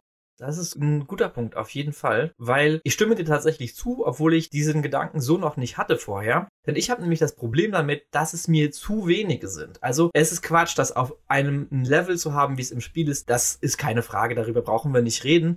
Aber dadurch, dass halt auch die Infekte so weggenommen wurden und es wirklich so punktuell nur eingesetzt wurde, hat es in meinen Augen auch die Charaktere ein bisschen verfremdet.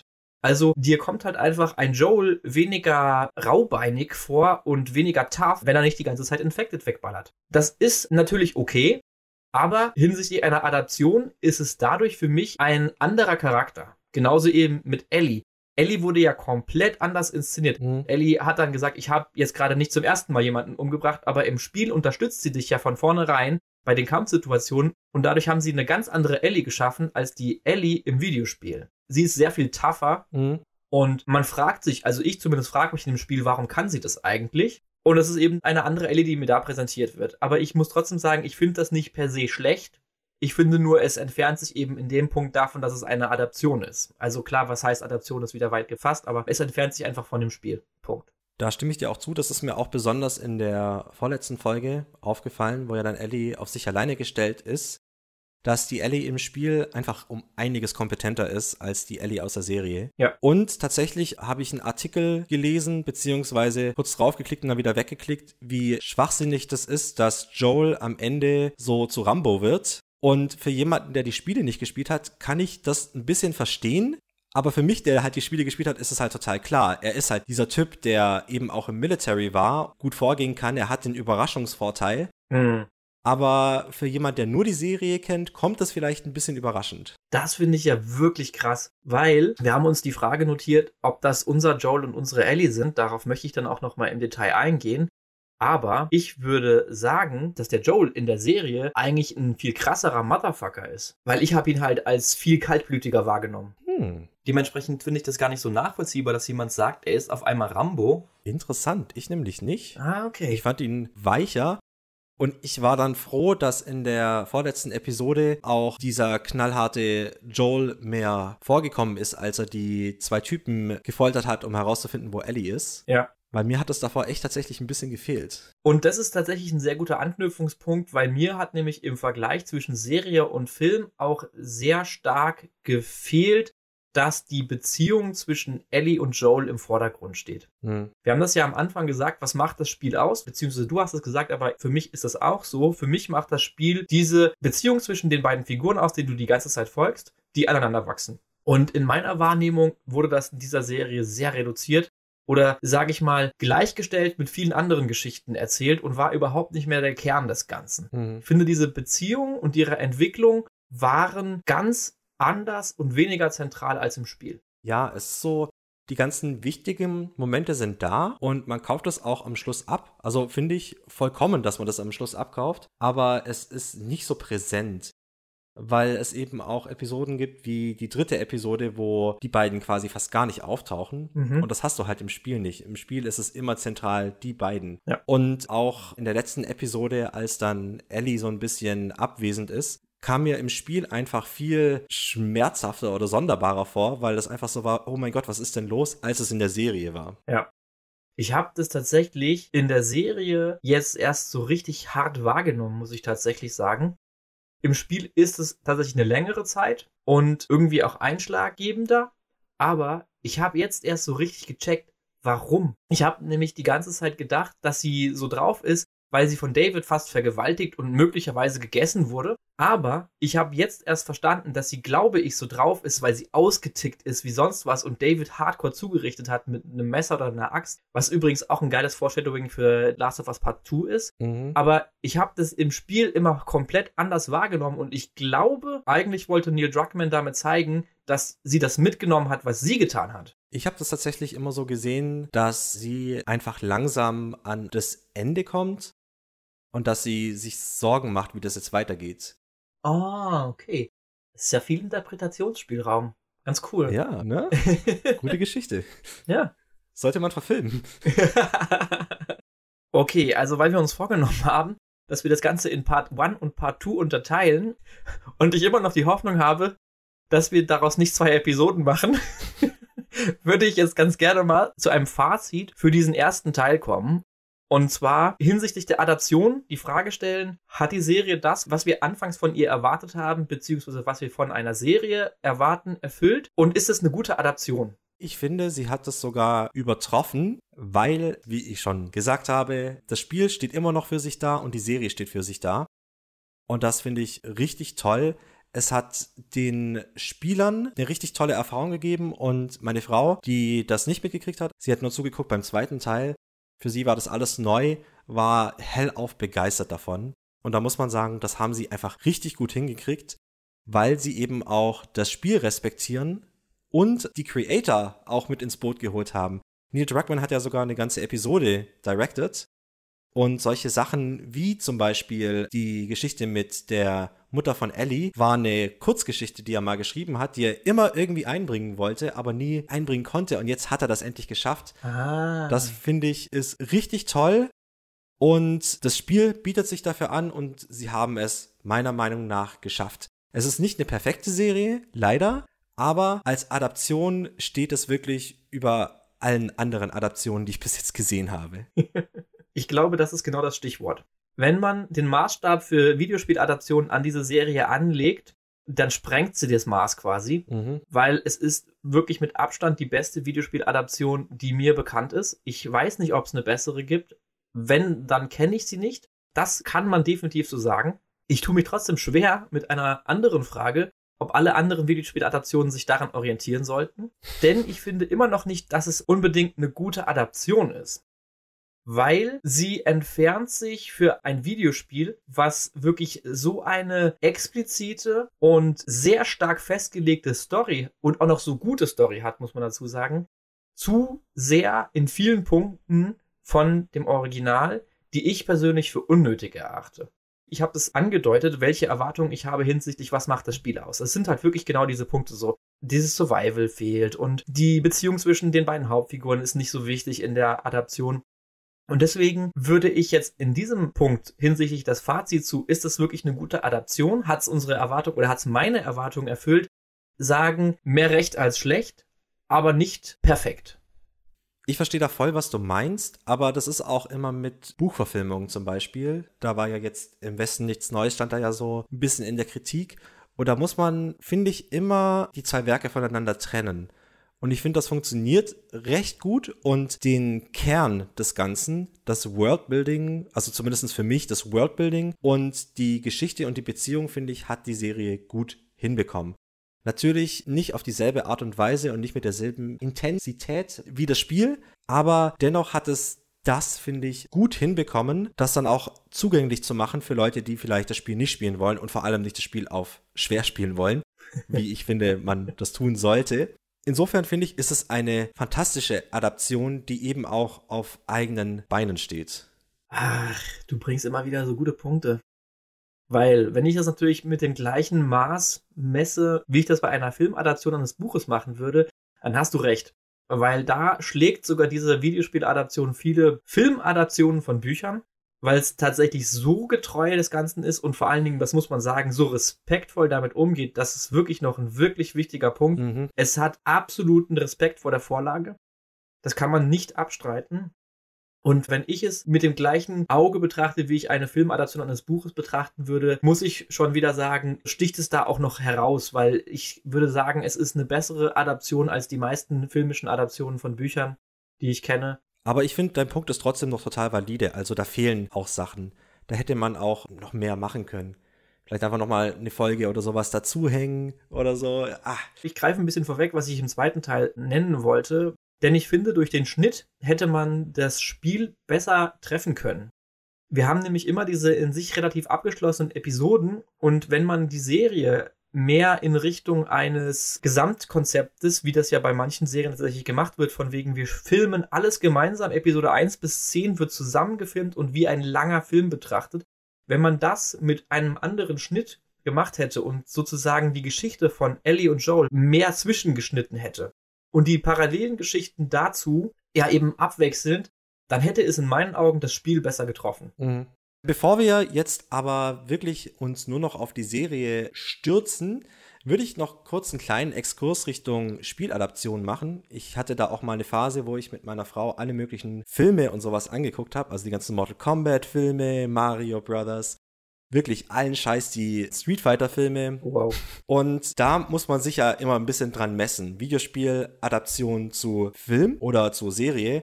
Und da, ja, wie wir schon gesagt haben, sticht das heraus. Also als Beispiele fallen mir jetzt die Halo-Serie ein, die ich nicht gesehen habe, die aber katastrophal sein soll. Bitte schau die mal, weil ich möchte die tatsächlich mit dir besprechen. Ach, wirklich? Als perfekte Möglichkeit, um das quasi auch mal in Kontrast zu setzen.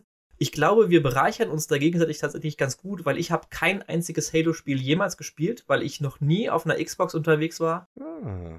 Und deshalb würde mich wirklich sehr interessieren, wie du als jemand, der sie ja nachgeholt hat, definitiv, die Serie betrachtest. Und ich, der eigentlich nichts von dem Franchise weiß, außer dass der Master Chief die Galionsfigur des Ganzen ist, sie wahrgenommen habe. Deswegen, also hol die gerne mal nach, da würde ich super gerne drüber reden. Oh, da hätte ich total Lust drauf.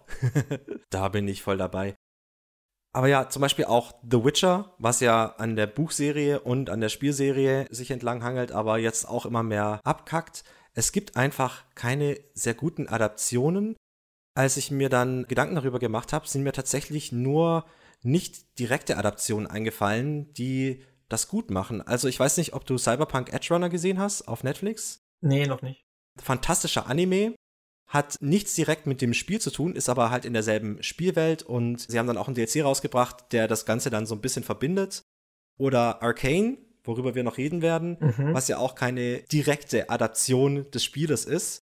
Das kann gut funktionieren, aber Last of Us sticht einfach aus den Misthaufen von direkten Adaptionen so weit heraus und leuchtet in seinem goldenen Charme. Wunderbar gesagt.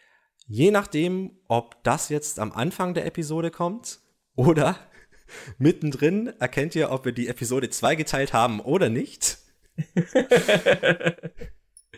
Denn jetzt lassen wir mal das Spiel beiseite und reden nur über die Serie.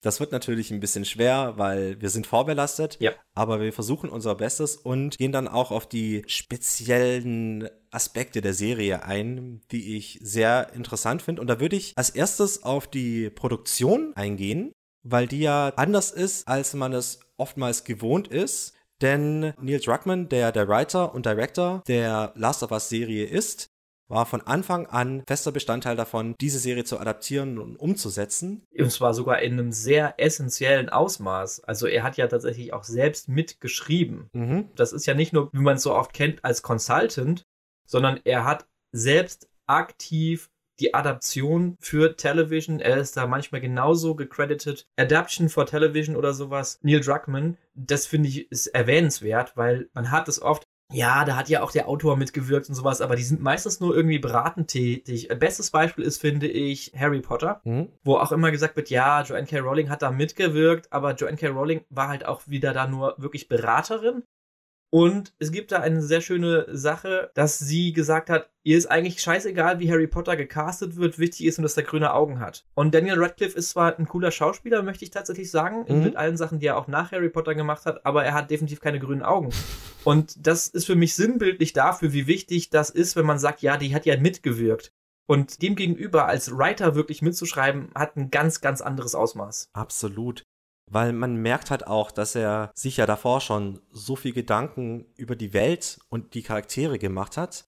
Das spürt man in der Serie, das spürt man in den Shots. Und was ich tatsächlich auch interessant finde, also das Gefühl hatte ich bei manchen Szenen, dass Neil Druckmann dann auch Aspekte, die im Spiel waren, sich irgendwann gedacht hat, hey, das könnte ich auch anders machen und das dann ein bisschen anders umgesetzt hat. Dass er quasi die Gedanken, die im Spiel waren, noch weiter gedacht hat und sich dann für einen anderen Pfad entschieden hat. Und dieser Respekt vor dem Spiel und was das Spiel so ausgemacht hat, merkt man hier und macht diese Serie eben auch so großartig. Wobei ich dazu sagen muss, genau diesen Eindruck hatte ich auch, aber gar nicht mal so sehr in Richtung von, das könnte ich auch anders machen, das wird verfeinert, sondern ich habe mir an vielen Stellen gedacht, Neil Druckmann hat diese Serie zu einem anderen Zeitpunkt in seinem Leben geschrieben als The Last of Us One. Oh, das ist ein, ja. Und dieser Zeitpunkt seines Lebens hat, glaube ich, extremen Einfluss auf die Serie gehabt, weil ich finde, ich halte mich nicht daran, was wir gesagt haben, von wegen, wir bewerten die Serie für sich, aber bear with me, denn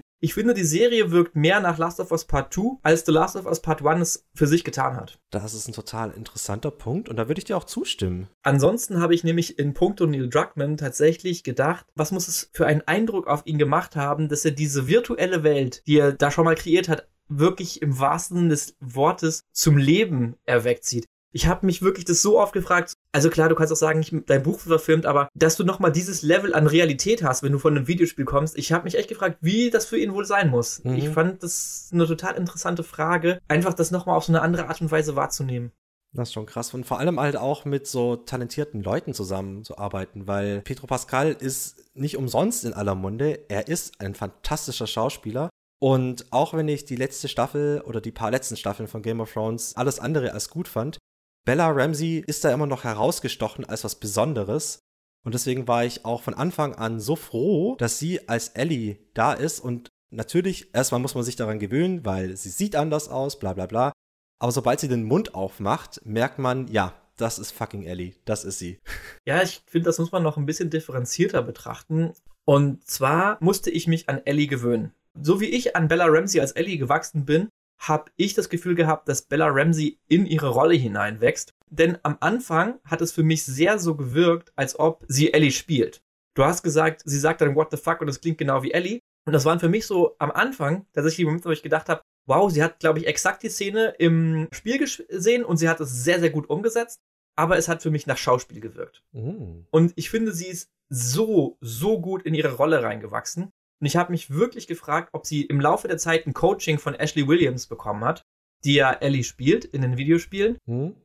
oder warum es so viel besser wird. Und habe dann herausgefunden, dass die komplette Serie chronologisch aufgezeichnet wurde. Ah. Das heißt, das, was in der ersten Folge passiert, wurde als erstes aufgenommen und das, was in der letzten Folge passiert, wurde auch als letztes aufgenommen.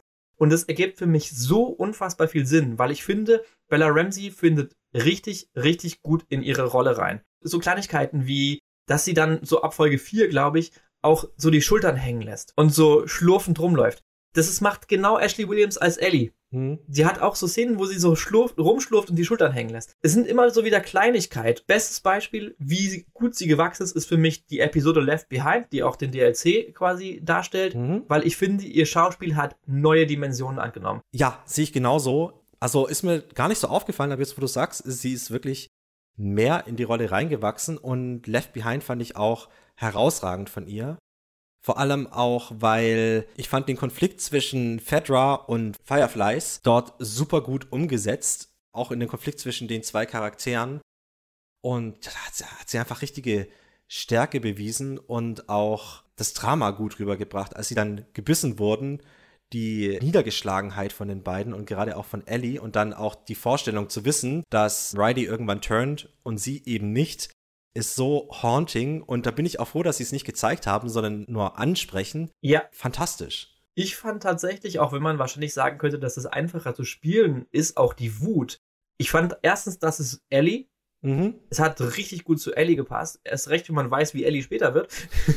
Und es war so gut gespielt. Du hast wirklich, es war einfach Emotion. Dann die Angst. Und vor allen Dingen auch in dieser Episode die Angst um Joel. Mhm. Und diese Szene, wie sie ihn am Ende zusammennäht, das war alles so fantastisch geschauspielert. Ja. Mein Eindruck am Anfang war ein anderer als am Ende. Mhm. Und auch wenn ich mich tatsächlich trotzdem noch schwer damit tue, dass sie so offensichtlich anders aussieht als Ellen Page Ellie, finde ich, schauspielerisch war sie gegen Ende absolut überzeugend. Ja. Eine Sache, weil du gesagt hast, ob Bella Ramsey von Ashley Williams gecoacht wurde. Es ist tatsächlich, das habe ich nachgelesen, ein bisschen anders noch, dass Ashley Williams sich total viel von Bella Ramseys Schauspiel abgeguckt hat, um ihre Mutter zu verkörpern, damit der Vergleich sofort da ist. Also man sieht die Szene ja und man kann sich denken, wer sie ist und was passiert, aber man erfährt ja erst am Ende das Baby, dass es Ellie ist. Aber ich finde, das kommt auch schon so in den Gestiken und in der Art zu sprechen und allem so gut rüber. Da haben sie sich einfach richtig viel Mühe gegeben. Ich fand diese ganze Szene mit der Mutter einfach hammermäßig. Mhm. Auch das Baby und diese Nabelschnur, ich meine, ich bin Vater, ich habe das alles wirklich schon gesehen. Ich fand das so überzeugend und ich finde es so krass. Das Baby ist halt auch wirklich, man kennt es vielleicht aus Serien oder sonst noch was. Dann haben die halt ihre Babys und die sind drei Monate alt. Und jeder, der wirklich schon mal ein Baby, was frisch geboren wurde, gesehen hat, der denkt sich so, es ist so albern, dass sie hier so ein altes Baby benutzt und das verkaufen will als neugeboren. Mhm. Aber diese Ellie, die war wirklich, wirklich, wirklich jung. Und ich bin mir nicht sicher, ob sie eine Puppe genommen haben oder irgendjemand sein Baby genommen hat, aber das alleine hat mir diese Szene schon so krass emotional gemacht, einfach nur mit diesem echten Baby. Und dann noch diese Situation einfach, dass Marlene die Freundin von ihr ist und so, ja, wir kennen uns seit Geburt und ich kann dich nicht umbringen, ich kann Mhm. dich nicht umbringen. Sie geht raus und dann, okay, halt ihr die Ohren zu. Und dann, wie sie da reingeht, so gnadenlos. Und ich glaube, das ist wirklich das ist die einzige Möglichkeit, wie es geht. Du musst reingehen, du musst sagen, ich mach das jetzt, du siehst die Waffe, du drückst ab und es ist vorbei. Mhm. Ah, eine gute Szene. Wirklich gute Szene. Und zu dem, was du gerade gesagt hast, von wegen, dass sie richtig gut geschafft hat, wie die Mutter von Ellie zu wirken oder wie die Mutter von Bella Ramsey Ellie zu wirken. Ich weiß gar nicht, ob das alles ist, weil ich fand sie so eine super Wahl für die Mutter von Ellie, weil sie eben genau gewirkt hat wie Ellie. Mhm. Du hast gedacht, okay, das ist halt Ellie und ich finde, sie wirkt halt auch wie Videospiel Ellie. Ich meine, sie weiß auch, wie Videospiel Ellie ist, weil sie selbst Videospiel Ellie ist. Aber auch die Wortwahl. Die Wortwahl und, und alles. Es war so, ja klar, irgendwie ergibt es voll Sinn, weil man weiß, Genetik ist extrem mächtig und Kinder kommen selten auf andere Leute, wie meine Oma zu sagen pflegte. Das finde ich tatsächlich eine super geniale Wahl und super überzeugend, weil sie ist eine Form von Ellie. Mhm. Und dafür kann man niemanden besseren casten als Ellie selbst. You fucking toenail. Ich war auch total begeistert und ich finde auch, das hat so ein bisschen das Gefühl gegeben, die Torch weiterzugeben, dass die Ellie verkörpert hat, jetzt Bella Ramsey Ellie gebärt. Ja, Es hat schon echt was total Symbolisches. das stimmt, absolut. Ich finde auch allein schon die Stimme. Ich habe die Stimme gehört und gedacht, sie sagt, glaube ich, als allererstes, wie sie gegen so einen Baum lehnt, so fuck. Und es ist wie Ellie halt, weil es ist halt Ellies Stimme und Mhm. es war einfach super cool. Das ist auch noch was, was ich total interessant und strange fand beim Anschauen der Serie, weil plötzlich höre ich Tommy und da steht jemand, aber der ist nicht der Tommy aus der Serie, aber ich höre doch Tommy. Ah, okay. Tommy habe ich gar nicht wahrgenommen. Wo war der denn? Der war die rechte Hand von ähm, Von Kathleen? Pittsburgh, Kansas City. Kansas City, genau. Ach, das war Tommy. Ich habe die ganze Zeit gedacht, das wäre Nolan North. Nein, nein. Who did this? We think it was outsiders. They found a truck loaded. It's not a federal vehicle, but they were heavily supplied. Ich habe ein total gutes Gehör für Stimmen, deswegen ist mir das sofort aufgefallen. Und was natürlich auch einem sofort auffällt, ist, dass auf einmal fucking Troy Baker dasteht. I don't mean to question your sense of mercy, David. We can let her go. Ja, fällt einem auch sofort auf. Aber ich habe die ganze gedacht, diese rechte Hand wäre Nolan North, weil ich habe auch erkannt, dass ich den kenne, Mhm. aber mit dem Rauschebart habe ich das nicht identifizieren können und habe so gedacht, ey, ist es Nolan North, weil der spielt ja David im Spiel. Mhm. Ja. Deswegen, ah, das war der Schauspieler von Tommy, den ich tatsächlich nicht kenne vom Namen her. Ah, okay, wow, ja. Ich habe auch tatsächlich ganz gutes gehört. Fun Fact dazu ist, letztens habe ich Memories oder Memoirs of a Murder heißt es, glaube ich, Mhm. geguckt. Es ist ein koreanischer Film über so den ersten Serienmörder Koreas. Und da spielt der Schauspieler mit, der bei Parasite den Vater spielt. Mhm. Und ich habe ihn null erkannt, aber ich habe halt die Stimme erkannt und so gedacht, ey, ich kenne die Stimme, wer ist das? Ich kenne den nicht. Ich habe ihn wirklich aufs Verrecken nicht erkannt, weil er einfach nur 20 Jahre jünger ist. Aber die Stimme habe ich dann zuordnen können. Ja. Und dann war das, glaube ich, einfach dieses Mix-up. Ja, super interessant. Was mir tatsächlich ein bisschen schwer gefallen ist, beziehungsweise womit ich mich schwer getan habe, du hast eben schon Troy Baker angesprochen. Seine Cameo fand ich schwierig. Das ist sicherlich auch dem geschuldet, dass ich halt extrem voreingenommen ist, weil wer es nochmal nachhören möchte, der darf es gerne machen. Mein Lieblingsvideospiel-Protagonist, die Wahl fiel auf Joel. Troy Baker spricht, verkörpert, spielt Joel. Und er hat eben in der Serie keine Rolle wie, das ist jetzt Joels Bruder, Joels Vater, Joels Sohn, wo man sagen kann, ah ja, witzig, irgendwie, die sind sich charakterlich und stimmlich ganz ähnlich. Das hat we- deswegen bei Ashley Williams für mich überhaupt keine Probleme gemacht. Aber bei Troy Baker hat es mich wieder so ein bisschen rausgerissen, weil ich gedacht habe, ah, das ist Joel. Nee, Moment mal, das ist ja jetzt Pedro Pascal. Da habe ich mich wirklich schwer mitgetan. Ich fand's erst cool so, ach cool, sie haben hier nochmal so einen kleinen Wink an die Spieler, ihr kennt den doch. Aber dann habe ich gedacht, nee, es nimmt mir irgendwie Immersion. Ich verstehe, woher du kommst. Mir ging es tatsächlich nicht so, weil halt Troy Baker einfach so ein guter Voice-Actor ist und Schauspieler, dass er nicht so klang wie Joel. Nee, das stimmt. Da hatte ich mehr Probleme mit Tommy, weil Tommy klingt halt einfach wie Tommy. Also wenn du es auch nochmal anguckst, dir wird es wahrscheinlich dann auch sofort auffallen. Aber ich verstehe, dass man sich dann ein bisschen schwer tut. Was ich tatsächlich auch interessant finde, ist, dass die Schauspielerin, die Marlene spielt, hat auch Marlene in den Spielen gespielt. Ja, Also die einzige Schauspielerin, die beide Rollen übernommen hat. ah, wie heißt die Schauspielerin? Elizabeth irgendwas? Oh. Das hat natürlich auch ganz gut funktioniert. Da war dann die Optik im Prinzip das einzige Hindernis, aber das fand ich auch okay. Da habe ich mich nicht großartig dran gestört. Und damit möchte ich jetzt gerne abschließend von meiner Seite zu der Cast nochmal auf Pedro Pascal zu sprechen kommen, weil Pedro Pascal, den fand ich am Anfang auch sehr gewöhnungsbedürftig, obwohl ich den Schauspieler wirklich gerne mag. Die meisten Leute sagen ja, ähm, der Mandalorian, toll, toll, aber ich finde ihn als Mandalorian jetzt nicht schlecht, aber das ist für mich halt nicht so, oh, das muss unbedingt Pedro Pascal sein. Ich habe tatsächlich ihn in Narcos als Javier Peña kennengelernt und Mhm. wirklich nur durch ihn, durch seinen Charisma, fand ich die Rolle krass.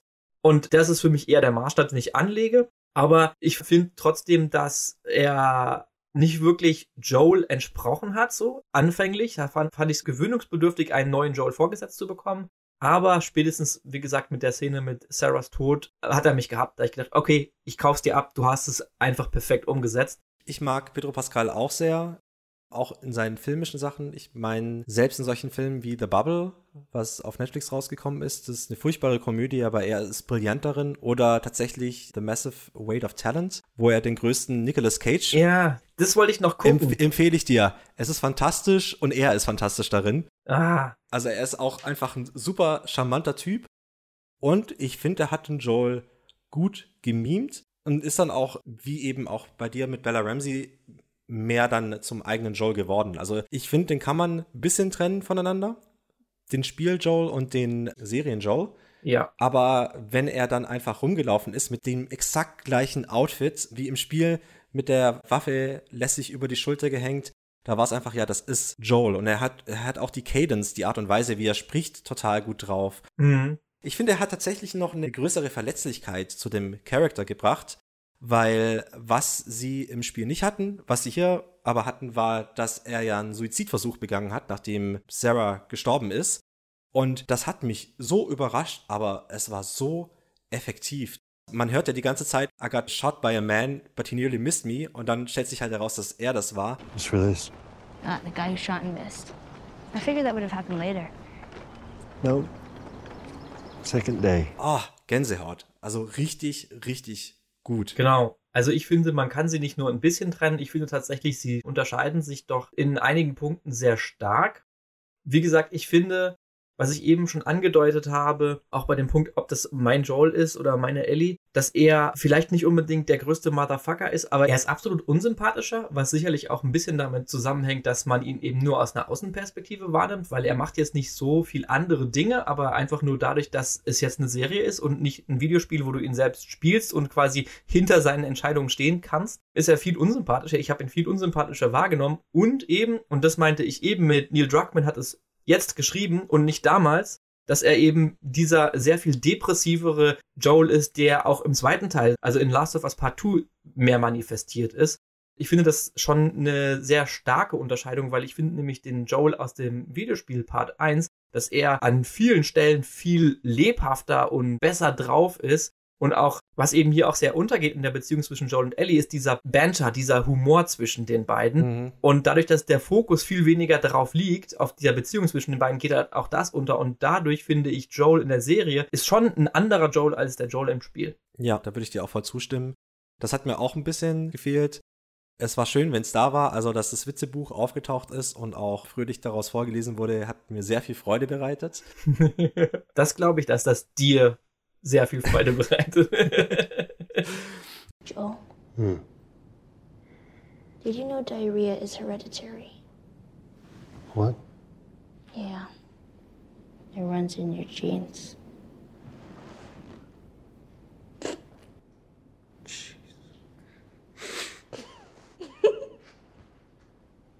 That is so goddamn stupid. You laughed, motherfucker. I didn't laugh. Yes, you did. Jesus, I'm losing it. You're losing it big time. Aber ich habe einfach solche Szenen vermisst, wie wenn man durch die Ruinen läuft und sie sich dann darüber unterhalten, wie die Welt davor war. ja, richtig. Wo sie über dieses Filmposter reden oder solche Sachen wie, wie die Leute haben, es gab Essen und sie haben nichts gegessen. Warum nicht? Das verstehe ich nicht. Ja. Solche Sachen haben mir halt so ein bisschen gefehlt, aber da hat halt dann auch die Zeit gefehlt. Genau. Und wie gesagt, also es ist auch nur im direkten Vergleich relevant. Es ist halt einfach anders, aber das ist wieder der Punkt Adaption und nicht unbedingt schlecht. Ja. Es ist halt einfach, genau, anders einfach. Zeit ist auch gerade ein ganz guter Stichpunkt, wo ich wieder den Bogen schlagen kann. Und zwar, was ich sehr interessant finde an Last of Us, ist, dass es wieder eine Gegenbewegung zum Binge-Watchen ist. Also wenn eine Serie bei Amazon rauskommt, wird ja einfach alle Folgen rausgehauen und dann kann man die an einem Stück suchten und dann ist gut. Aber HBO hat sich entschieden, hey, wir bringen in einer Woche eine Folge raus und dann müsst ihr warten. Ich habe tatsächlich gewartet, bis alle Folgen draußen waren, um sie am Stück anzugucken. Aber das ist tatsächlich ein bisschen was, was ich auch noch von Breaking Bad und sowas vermisse. Dass man eine Folge hat, die sitzen lässt und dann auch gerne Diskurs im Internet oder sowas darüber liest und Theorien. Und ich bin tatsächlich ein Fan davon, dass es wieder in diese Richtung geht, dass die Serie wieder ein bisschen mehr Besonderheit hat, anstatt nur einfach runtergespült wird in einem Rutsch. Wie siehst du das denn? Muss ich zweigleisig beantworten, um dich das zu zitieren. Und zwar stimme ich dir absolut zu. Ich habe mich tatsächlich aus dem Internetdiskurs ziemlich ferngehalten, was jetzt The Last of Us angeht, aber ich habe mich tatsächlich jede Woche immens darauf gefreut, dass ich die neue Folge gucken kann, weil ich habe sie nämlich live geguckt, also immer am Tag, nachdem sie rausgekommen ist, aber immer mit dem einwöchigen Abstand und das war schon schön. Also einfach nur die Freude darauf, ah cool, es ist wieder Last of Us raus, ich kann Last of Us weitergucken. Was mich aber daran stört, dass die jetzt vor allen Dingen dank Disney, also Disney Plus, diese wöchentlichen Erscheinungen, die sicherlich auch dem geschuldet sind, dass die damit länger Leute am Abo halten, wieder sich etablieren, Mhm. ist, dass die Serien daran auch angepasst werden. Und mich stört, dass viele Folgen, ich mag dieses Monster of the Week mäßige nicht. Ich finde, eine Folge darf natürlich einen gewissen Bogen innerhalb einer Folge und das ist cinematografisch auch sicherlich sinnvoll haben. Aber ich finde es wichtig und für mich persönlich spannender, wenn ich nicht weiß, am Ende der Folge ist dieses oder jenes Problem gelöst. Mhm. Das mag ich einfach nicht, weil das auch Sachen extrem simplifiziert. Und Breaking Bad hat da zum Beispiel einen sehr, sehr guten Bogen gemacht. Die hatten thematische Folgen, aber die hatten immer einen mindestens gleichwertig übergreifenden Arc. Mhm. Oder ein Drive, der das quasi immer weitergeführt hat. Genau. So kann man das wöchentlich auch genießen und hat trotzdem nicht dieses Problem, ah, okay, jetzt weiß ich, sie werden hier in den nächsten 15 Minuten, die Folge ist nämlich noch 15 Minuten lang, werden sie das Problem lösen. Mhm. Und es stört mich zum Beispiel an den ganzen Star Wars Sachen, die jetzt rauskommen. Da weiß man, okay, hier ist jetzt das Problem, es wird innerhalb der nächsten 30 Minuten gelöst, bla bla, vorbei. Und es macht, nimmt mir extrem viel Spannung. Deswegen, ich mag diese Freude auf die nächste Folge, aber ich finde, es muss nicht unbedingt heißen, dass die Folge in sich so abgeschlossen ist. Und das haben sie hier auch gemacht in meinen Augen. Ja, das ist tatsächlich auch ein Kritikpunkt, den habe ich ja vorhin auch angesprochen, dass die Kanten fehlen, dass der Übergang so ein bisschen fehlt, der im Spiel da ist, weil all die Geschichten dann immer zu abgeschlossen sind und zu stimmig und da fehlt dann einfach so eine gewisse Randomness, so eine Authentizität. Ja. Äh, aber bevor ich darauf eingehe, will ich noch einen letzten Punkt anbringen, den ich tatsächlich auch sehr gut finde, auch in der modernen Serienlandschaft. Und zwar, dass die Folgen verschieden lang sind. Dass sie sich einfach gesagt haben, hey, ich möchte diese Geschichte erzählen, ich brauche dafür 45 Minuten und dann ist die erzählt und ich muss nicht noch 15 Minuten irgendwelchen Filler dazu klatschen, damit die Werbung dazwischen geschaltet wird. Finde ich richtig gut, hat mir total gut gefallen und tut der Serie auch gut, dass man da nicht auf Teufel komm raus alles strecken muss oder dann noch schnell aberzählen muss, sondern dass sie sich die Zeit nehmen, die sie brauchen. Da könnte ich nicht mehr zustimmen, mit der Einschränkung, dass ich mir bei manchen Folgen jetzt hinsichtlich dieser Serie und hinsichtlich einer Kritik dieser Serie als Serie gewünscht hätte, sie hätten sich vielleicht noch ein bisschen mehr Zeit genommen. Aber die Entwicklung zu sagen, nimm dir so viel Zeit für den Schnitt, wie du brauchst und mach bloß nicht den Quatsch, dass du sagst, ey, es muss äh, im Viertelstundentakt getaktet sein wegen Werbebreaks, kann ich nicht mehr zustimmen. Ich wünschte mir nur, manchmal hätten sie sich mehr Zeit genommen. Ja. Jetzt haben wir ja die ganze Zeit schon gesagt, wir reden jetzt darüber, dass es sich um eine Serie handelt. Wir wollen die Serie als Serie behandeln und da müssen wir natürlich auch einfach über den Punkt der Cinematografie reden. Also, welche filmischen Mittel hat die Serie wie genutzt? Und ein Punkt, den ich tatsächlich absolut lobenswert finde, neben dem, dass sie sich Zeit nehmen, um einen Charakter zu etablieren, sind auch die Etablierung von Orten. Mhm. Also sie haben immer sehr gute Establishing-Shots, finde ich. Gerade am Anfang, dass sie dir wirklich in sehr kurzer Zeit Boston nahebringen. Du hast so Shots, da überstreichen Leute ein Fireflies-Logo. Du hast kurze Shots über eine zerstörte Stadt oder eine wiederaufgebaute Stadt. Und ich finde, das haben sie sehr, sehr gut gemacht in einer sehr kompakten Art und Weise, dir das genauso gut nahe zu bringen wie in dem Spiel, wo du da durchlaufen musst und dir viel mehr Zeit nehmen kannst, um die Gegend einfach wahrzunehmen. Mhm. Ich finde auch, dass sie sehr gutes Worldbuilding rübergebracht haben mit eben so kleineren Geschichten, die auch so am Rande ablaufen, wie zum Beispiel das Kind in der ersten Episode oder der Mann, der Henry und Sam deckt und schützt und sie mit Nahrung unterstützt, dass sie einfach durch solche Kleinigkeiten, finde ich, das Worldbuilding auch sehr kompakt, aber gut rübergebracht haben und auch mehr Fokus dann auf den verschiedenen Charakteren haben, die man davor vielleicht gar nicht so gesehen hat. Also auch gerade wieder Henry und sein Bruder erfährt man ja diesmal viel, viel mehr darüber. Und auch über die ganzen Umstände und Konflikte in Kansas City. Ja, da muss ich sagen, habe ich halt den Nachteil tatsächlich, ich erinnere mich da null dran. Und kann das deswegen auch tatsächlich, was jetzt in diesem Part ganz praktisch ist, nur durch die Wahrnehmung innerhalb der Serie bewerten. Sonst muss ich tatsächlich sagen, auch das schwierig jetzt, mich da vom Spiel loszulösen. Aber was ich vorhin schon meinte, von wegen, die Welt ist mir irgendwie zu normal. Ja, das Worldbuilding war tatsächlich auf cinematografischer Ebene sehr gut umgesetzt, aber ich fand die Welt irgendwie nicht so großartig, wie sie im Spiel präsentiert ist. Sie war irgendwie so reduziert und ich habe sie nicht als so beeindruckend wahrgenommen.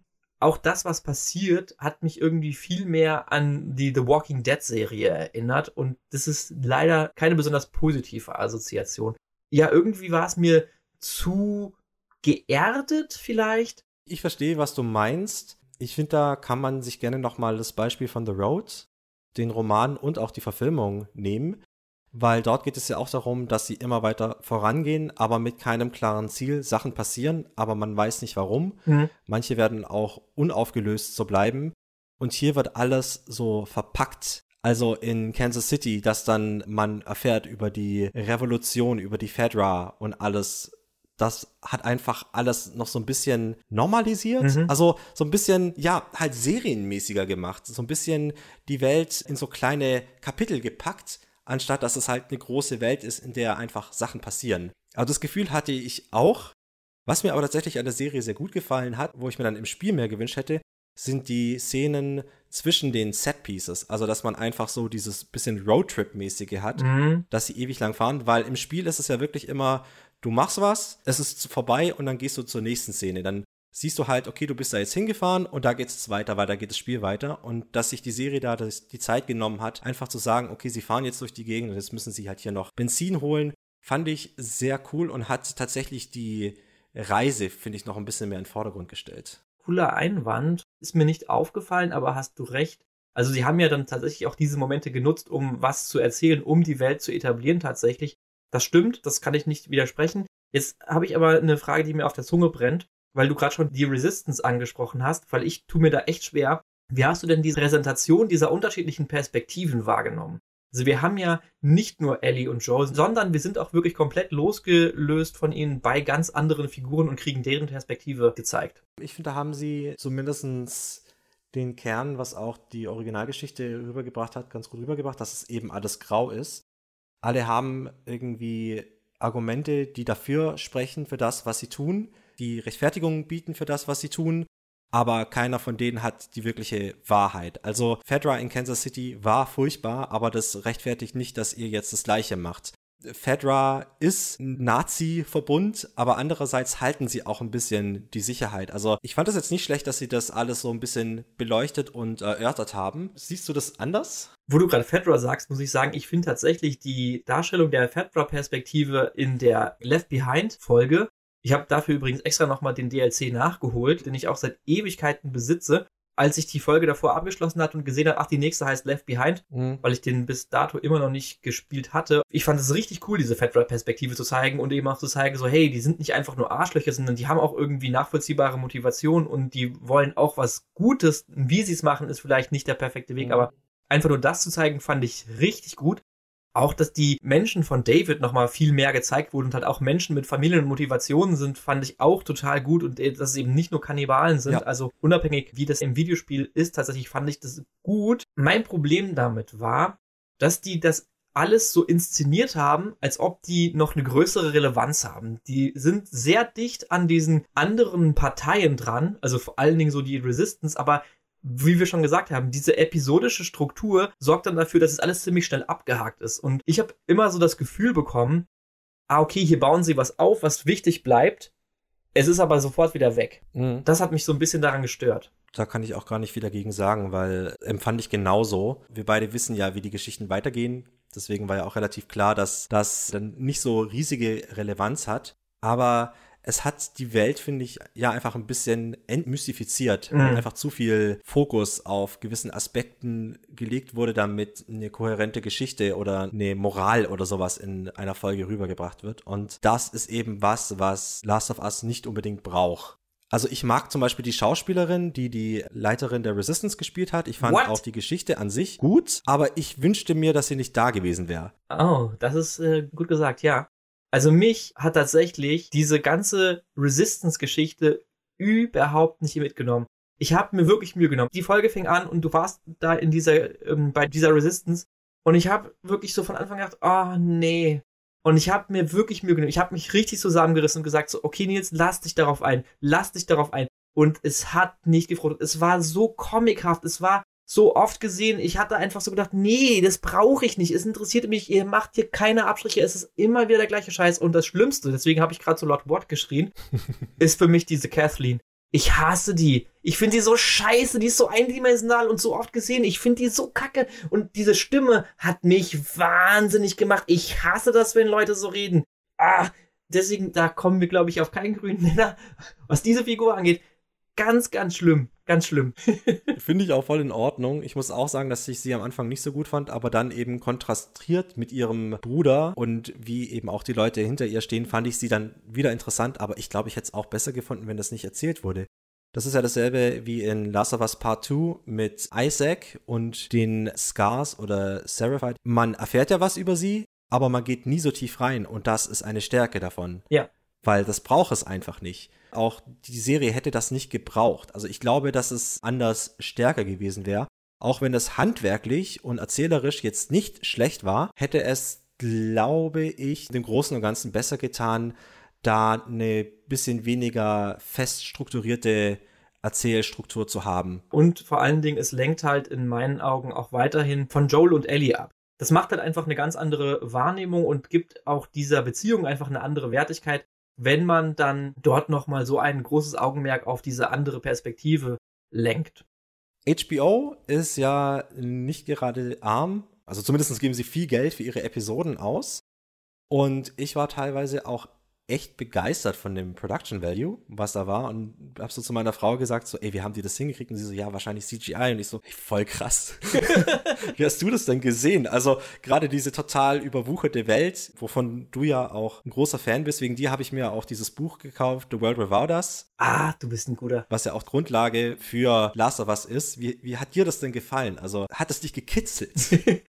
Ich glaube, ich bin da ein bisschen voreingenommen aufgrund meines Jobs, dass mir gerade so visuelle Sachen, dass ich da sehr kritisch gegenüber bin. Und ich muss sagen, man hat gesehen, dass sie Geld in die Hand genommen haben, aber man hat es halt leider auch gesehen. Deswegen, ich fand die Visual Effects sahen sehr gut aus, aber gerade so viele Greenscreen-Momente oder Bluescreen-Momente der Außenszenerien von Boston hat man schon wahrgenommen. Also die waren nicht perfekt gekiet, beziehungsweise das Licht war einfach nicht perfekt. Du hast gesehen, das wurde nachträglich oder anders beleuchtet.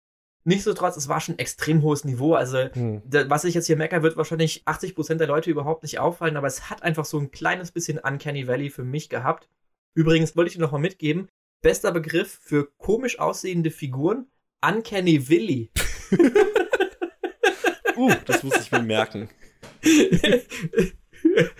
Bei aller Kritik aber zu diesen, diesen ja gerenderten Außenbereichen, ich finde alles, was praktisch war, gerade so diese ganzen Pilzsachen, die so an Wände geklebt haben und sowas, die waren einfach nur wirklich Sahne. Mhm. War wirklich wunderschön. Diese eine Wurzel vor diesem Museum, wo dann ähm, Joel sie anpiekst, um zu gucken, ob die noch lebt. Mhm. Wirklich, das hat ausgesehen wie so ein vertrocknetes, wie so ein vertrockneter Pilz. Ja. Da kann ich nichts dran meckern. Da war ich hin und weg tatsächlich. Ich mag auch, wie abgenutzt die Welt aussah. Also die ganzen Häuser und alles, das haben sie echt schon richtig gut hingekriegt. Ja. Und einen Punkt muss man da noch anbringen. Die Maske, gerade die Infected, Clicker und auch Bloater, ja. sahen so gut aus. Das stimmt, das habe ich gar nicht mehr gedacht, dass man das auch noch sagen sollte, aber ja, wirklich gut. Ja, jetzt haben wir schon relativ viel über den Podcast über Joel und Ellie und die Darstellung von ihren Charakteren und ihre Beziehung und ihre Reise geredet. Gibt es da noch irgendwas, was du noch loswerden möchtest? Ich kann mich letztlich nur wiederholen, dass ich finde, sie kommt ein bisschen kurz, dass sie sehr zweitrangig ist und deswegen vor allen Dingen hinsichtlich meiner Erwartung nicht das inszeniert wurde, was ich mir erhofft habe. Ich finde, es gibt eigentlich wenige Folgen, die wirklich einen Fokus auf sie haben und wirklich erst mit Folge 4 für mich persönlich ist das passiert, was das Spiel ausgemacht hat, dass man eben auch diese Interaktion zwischen den beiden hatte. Und dieses Aneinanderwachsen war für mich ein bisschen schnell, mhm. weil es so wenig Screentime bekommen hat. Aber ich fand alle Folgen, bei denen dieser Fokus wirklich auf den beiden war, fand ich sehr gut. Haben sie sich natürlich auch relativ nah am Spiel bewegt, was ich gut finde. Also ich finde das Spiel gut, deswegen ist es unüberraschend, dass ich auch das gut finde. Aber es war irgendwie ein bisschen zu schnell. Mhm. Wobei, du hattest eben auch schon gesagt, am Ende war es dann doch überzeugend und das muss ich sagen das Finale hat mich dann da doch wieder komplett abgeholt. Für mich ist so ein bisschen die Folge in Jackson, wo sie dann die Beziehung nochmal aufgedreht haben, weil Joel sie ja abgeben möchte und er sich ja dann doch noch dagegen entscheidet. Also gerade diese Konflikte fand ich dann richtig gut.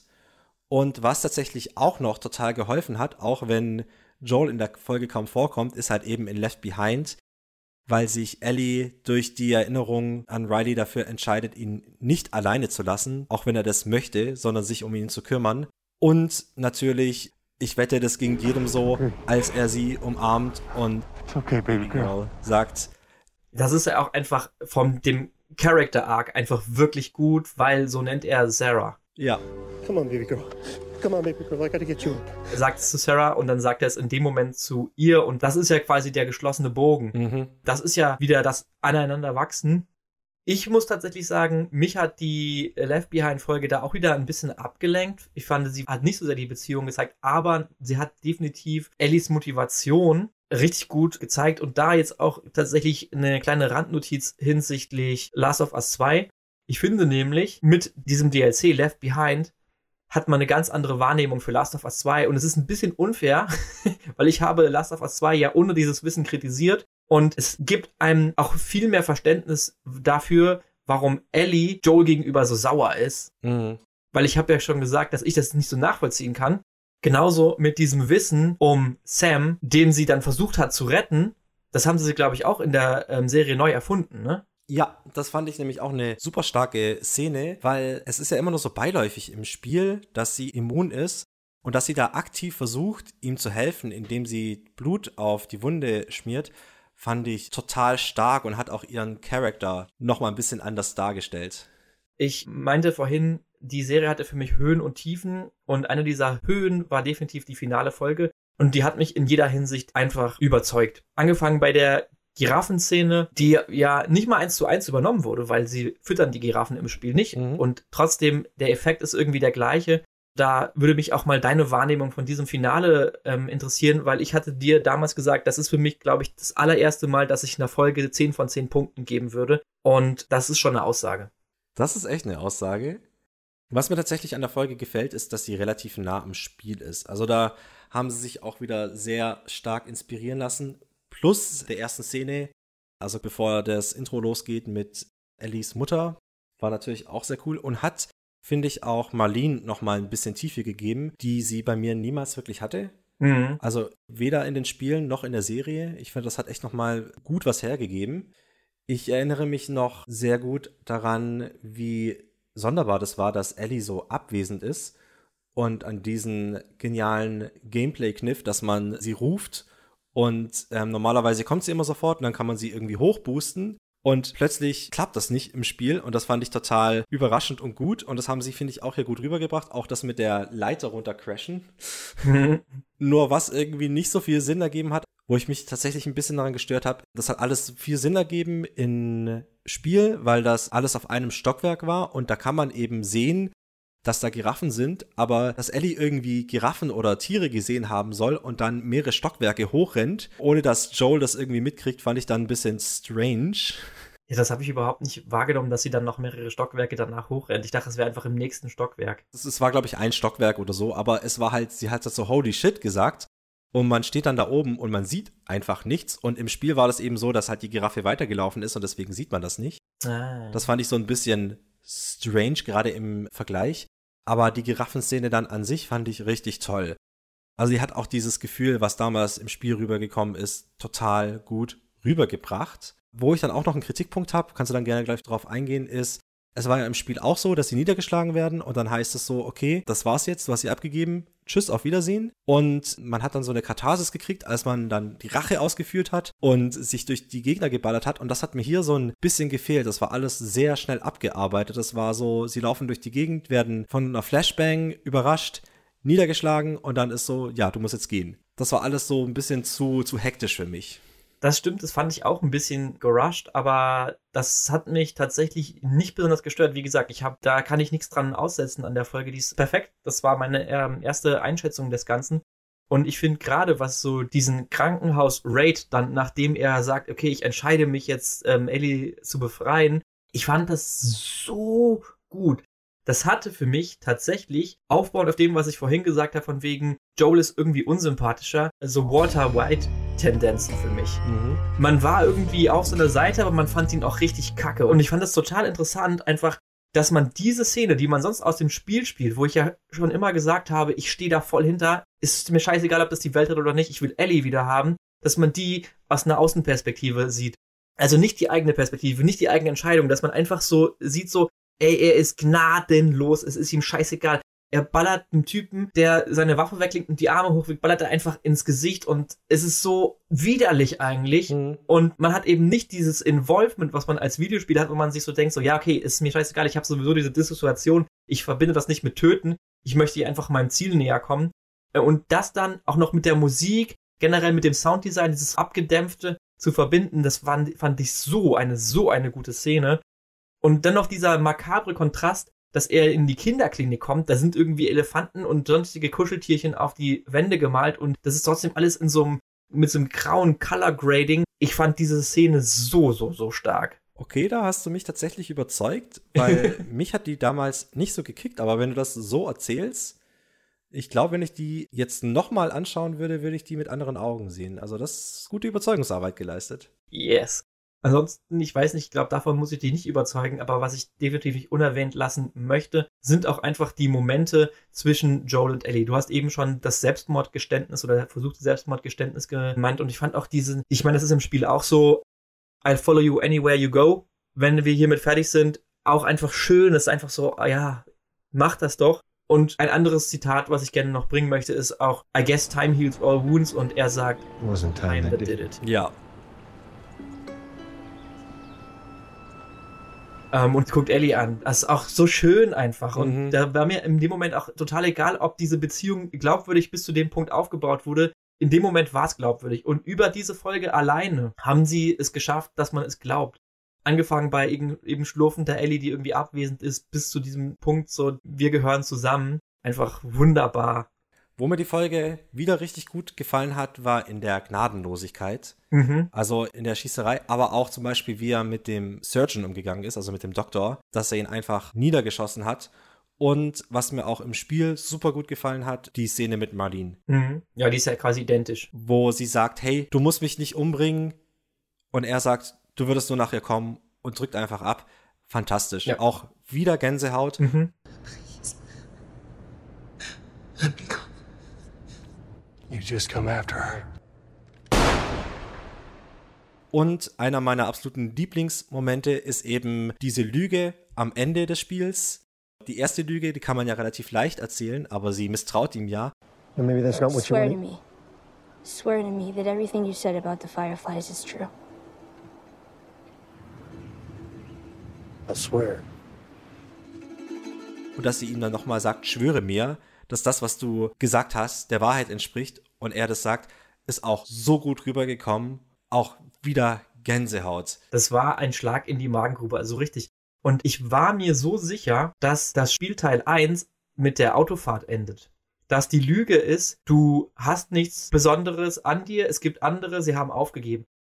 Ich habe die ganze Zeit gedacht, dass das Spiel so geendet ist und Mhm. dass dieser ganze Teil mit Swear to Me, dass der nur im zweiten Teil erstmal das erste Mal gezeigt wurde. Nee, nee. Weil ich finde das wirklich, das ist so hart. Ich habe gedacht, so Neil Druckmann, du hast ein fucking Problem. Was ist eigentlich verkehrt mit dir? Wie kannst du diese wunderschöne Folge mit dieser Scheiße abschließen? ja. Und mittlerweile bin ich mir nicht sicher, ob das nur im zweiten Teil gezeigt wurde, diese Swear to Me Szene. Nee, die war auch im ersten Teil drin. Also ist das das Das Originalende? ist das Originalende. Das ist auch das, wovon ich immer gesprochen habe, Ah. dass ich das so gut finde, weil die Lüge an sich, die kann man halt schnell erzählen. So, ja, sie haben aufgegeben. ja. Aber eben dieser zärtliche Moment zwischen den beiden und so, bitte schwöre mir, dass das, was du mir erzählt hast, wahr ist. Und er sagt, ich schwöre es dir. Ach, fuck, Alter. Und es lässt einen wirklich mit so einem super unguten, gemischten Gefühl zurück, was ich aber liebe. Und das Geniale daran ist tatsächlich, das ist Joel 20 Jahre später immer noch. Mhm. Weil das Spiel fängt nämlich damit an, die Serie auch, dass er sagt, ich bring dir Torte mit. Swear to me, sagt Sarah und er sagt, I swear. Mhm. Und es ist einfach ein gespiegelter Dialog, der am Ende des Spiels nochmal so ein fucking Gewicht hat. Am Ende der Serie auch. Also gutes Writing, muss man einfach sagen. Und noch kurzer Exkurs mit dieser Torte. Es ist gut, dass sie keine Torte geholt haben, weil ja die Sporen über Mehl verbreitet wird. Und hätten sie die Torte gehabt und hätten sie gegessen, dann hätten wir die ganze Geschichte wahrscheinlich nicht. Wow. Analytiker Jonas hat wieder zugeschlagen. so, aber wo wir schon am Schwärmen sind, auch wenn es spät ist und auch wenn wir schon lange am Casten sind, eine Sache muss noch besprochen werden und das ist die dritte Folge. Das war eine der ersten Sachen, die ich dir zu der Serie gesagt habe. Guck diese scheiß dritte Folge, sie ist unfassbar. Und deswegen möchte ich da auch noch ein paar Lobeshymnen drauf singen. weil diese Folge anfänglich komisch aus der Reihe gefallen ist. Mhm. Aber ich bin sowieso ein Sucker für Nick Offerman. Oh ja. Und er wurde genial eingeführt. Er hat es genial geschauspielert. Und es war wirklich nach kürzester Zeit so, dass ich vergessen habe, dass ich in einer Story bin, die von dem, was bis jetzt gezeigt wurde, komplett losgelöst ist. Es ist auch noch kurz aus dem Nähkästchen zu plaudern. In der Vorbereitung wollten wir nicht zu viel über die verschiedenen Episoden sagen und auch nicht so einen großen Austausch haben, damit das hier alles frisch ist. Aber uns beiden war klar, über Episode 3 muss geredet werden, weil die einfach so herausragend ist. Und ich bin auch der Meinung, dass Comedy-Schauspieler teilweise auch die besten Schauspieler für Dramen sind. Und das beweist Nick Offerman hier großartig als Bill, den ich auch mochte im Spiel an seiner sonderbaren Art und Weise. Aber wie er hier ausgearbeitet wurde, hat wirklich alles übertroffen. Ja, Auch einfach die Geschichte. Also ich habe mich ja vorhin beschwert, dass sie immer so abgeschlossene Geschichten haben. Hier finde ich das tatsächlich wirklich sehr gut, weil es eine starke Frage aufwirft warum macht man das? Warum überleben? Und Bill tut am Anfang einfach nur alles, um zu überleben. Er ist ein Prepper, er ist ein Survivalist. Er macht das, um zu zeigen, was er drauf hat und dass er überleben kann. Und erst durch dieses fremde Element findet er langsam aber sicher einen Grund zu leben. Also nicht nur zu überleben, sondern zu leben. Warum tut man das? Hm. Und ich finde, diese Folge erörtert das auf so eine wunderbare, zärtliche Art und Weise mit so gut geschriebenen und gut geschauspielten Charakteren. Mein Gott, meine Frau und ich haben am Ende geweint. Es war einfach zu viel. Es war zu gut. Ja, also ich muss wirklich sagen, das war eine der allerschönsten filmischen Beziehungen, die ich je erlebt habe. Ich finde, es hat eine krasse Ab, also oben von Pixar, äh, Reminiszenz, die eine ähnliche Geschichte in fünf Minuten erzählen, ohne Ton. Aber wirklich, ich fand das so wunderschön. Und es ist eine Homo-Beziehung. Und es ist so scheißegal. Mhm. Die ist einfach nur wunderbar. Und ich fand auch die Erzählung in dieser Episode, dass diese Andeutung der Homosexualität am Anfang nur so ganz dezent war. Und ich habe mir so gedacht, so, soll das jetzt was in die Richtung sein oder nicht? Und es sollte es sein, aber es war einfach alles so geschmackvoll und wirklich, du hast es mit Zärtlichkeit so schön getroffen. Mhm. Es war wirklich einfach gut. Und Nick Offermans Schauspiel, unfassbar, wie er diese Unschuld und trotzdem irgendwie dieses Verlangen danach schauspielert. Wenn er dafür keinen Grammy, Emmy oder was auch immer bekommt, bin ich fassungslos. Ja, Das war wirklich äh, phänomenales Schauspiel. die Folge ist auch so schön aufgebaut mit den verschiedenen Konflikten und dann auch, dass Frank irgendwann sagt so, hey, ich möchte was machen, ich möchte jetzt diese Läden irgendwie renovieren, einfach nur damit ich was zu tun habe, weil wofür leben wir denn, um auch schöne Dinge zu machen? Und dass er dann auch am Schluss die Bilder malt und überall in der Wohnung hängen die Bilder und im Allgemeinen die Wohnung und die ganzen Sets und alles, das ist so, so wunderschön. Und dann auch diese kleinen Moment, als dann Tess und Joel bei ihnen sind, um irgendwie Kaffeekränzchen zu machen. Und Tess und Frank und Joel und Bill sich irgendwie verstehen sozusagen. richtig, richtig toll gemacht und auch fantastisch zu Ende gebracht mit einem richtigen Schlag in die Magengrube. Dieses Were there already pills in the bottle? Enough to kill a horse. ist so beautiful und Bill ist ein Charakter, der ist fun, der ist interessant im Spiel, aber dass man ihn so hinkriegt, hätte ich nicht erwartet. Also du gibst mir jetzt Futter, um doch noch was zu kritisieren, weil ich habe das tatsächlich vermisst. Diesen Banter zwischen Bill und Ellie, den es dann ähm, gab und auch dieses Verschrobene von Bill, den man im Spiel kennengelernt hat. Den Bloaterkampf habe ich ja schon angesprochen. Aber ganz ehrlich, war mir auch scheißegal irgendwie. Mhm. Also die Folge steht halt einfach für sich und sie müsste überhaupt nicht in dieser Serie sein, was auch wieder ein Kritikpunkt tatsächlich sein kann, dass sie halt so losgelöst ist und hätte man den Besuch von Joel und Tess nicht, dann wäre es noch losgelöster. Aber das ist Kritik, die für diese in sich geschlossene Story völlig irrelevant ist, weil es war so gut. Und ich finde einfach für das Worldbuilding und für die Frage, die irgendwie wenige so postapokalyptische Serien überhaupt stellen, warum das machen. Mhm. Überleben, klar, man will irgendwie überleben, aber warum das machen, ist so schön gefragt und erörtert in dieser Folge. Ja. Mit solchen wohligen Gefühlen können wir eigentlich auch langsam zum Ende kommen. Jetzt die Frage an dich. Und man hat das ja, glaube ich, auch schon ein bisschen rausgehört. Also wer zugehört hat, wird sich die Antwort wahrscheinlich denken können. Aber findest du, dass Last of Us als Serie eine gute Serie ist? Da möchte ich tatsächlich jetzt mal ausnahmsweise fast versöhnlich drauf eingehen, denn ohne die Erwartungshaltung des Spiels muss ich die Serie definitiv gut bewerten. Ich finde, sie ist einfach ein klassisches Drama. Und was die Serie, finde ich, einfach sehr gut macht, ist, dass sie dem Titel The Last of Us gerecht wird. Ja. Beim Spiel habe ich mich immer so ein bisschen gefragt tatsächlich, warum heißt das Spiel eigentlich The Last of Us? Weil The Last of Us ist eigentlich nicht der Kern des Spiels. Natürlich stimmt es immer noch, dass das Spiel um The Last of Us geht. Aber ich finde, das Spiel inszeniert The Last of Us überhaupt nicht so gut.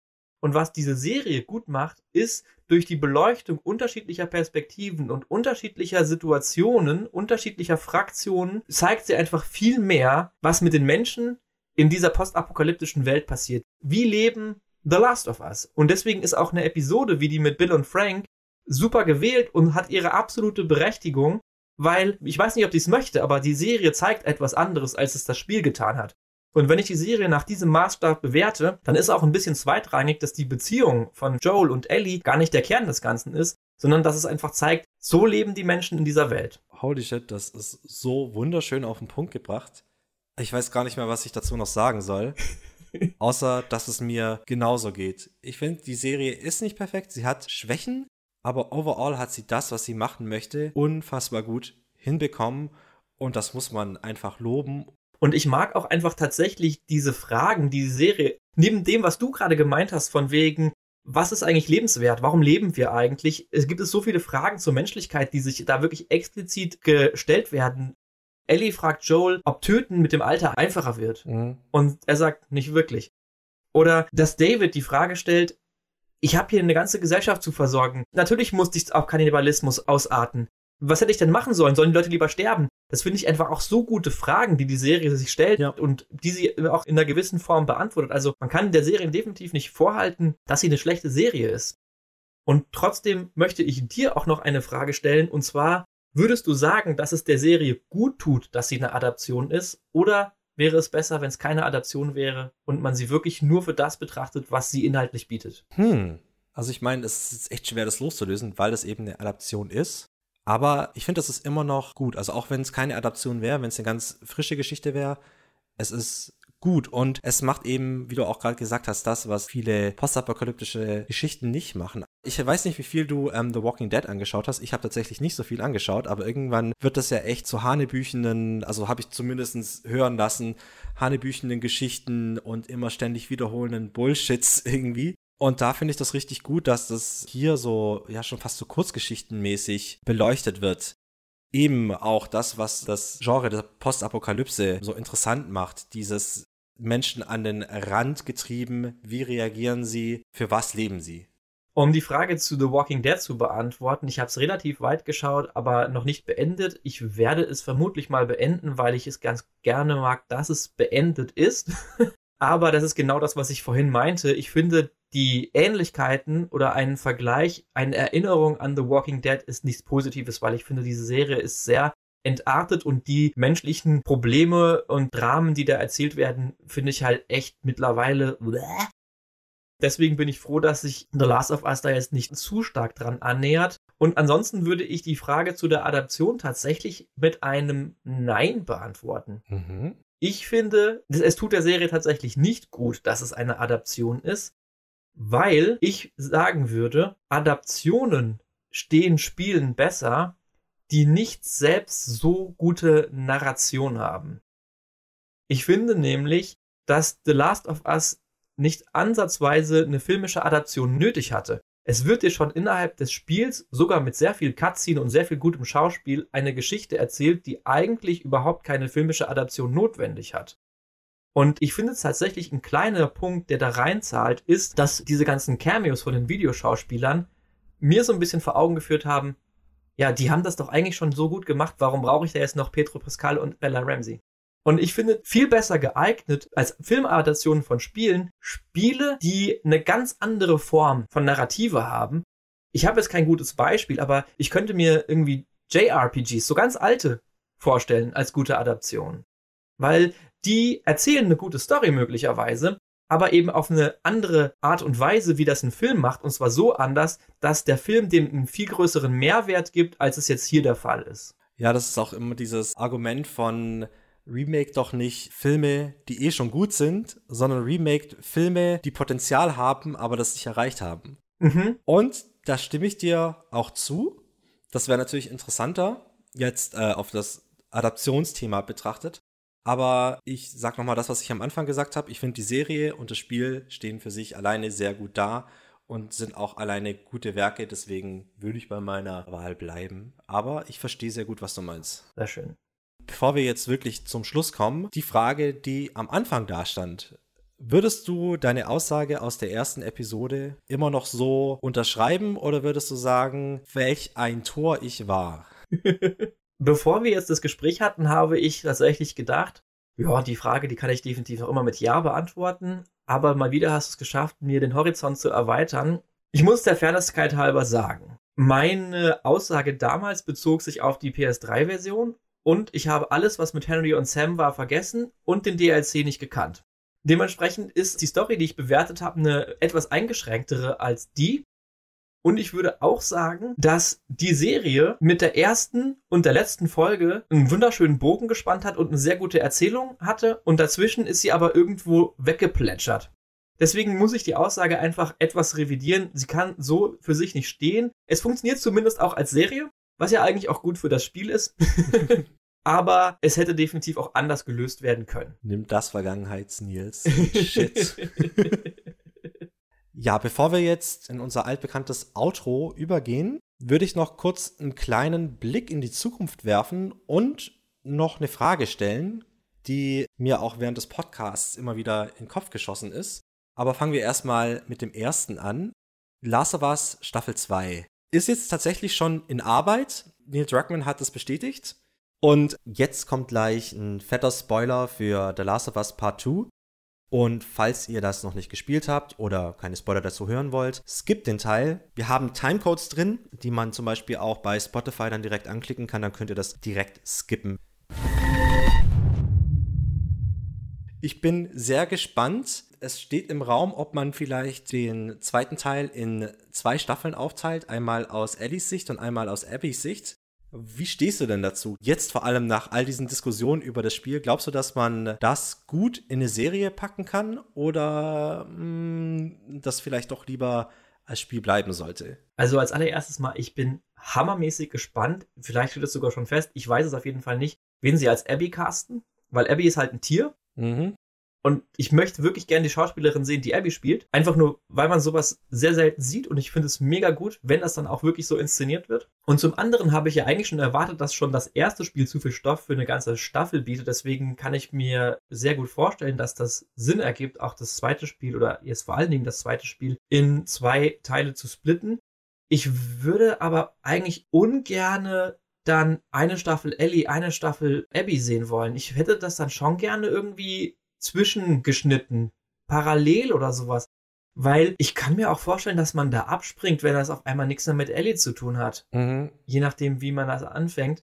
Und das andere ist, ich weiß nicht, ob ich die zweite Staffel sehen möchte. Das Spiel hat mich so fertig gemacht. Ich sag ja in unserer Kritik zu Last of Us Part 2, wenn das ein Film wäre, würde ich mir den tausendfach ansehen.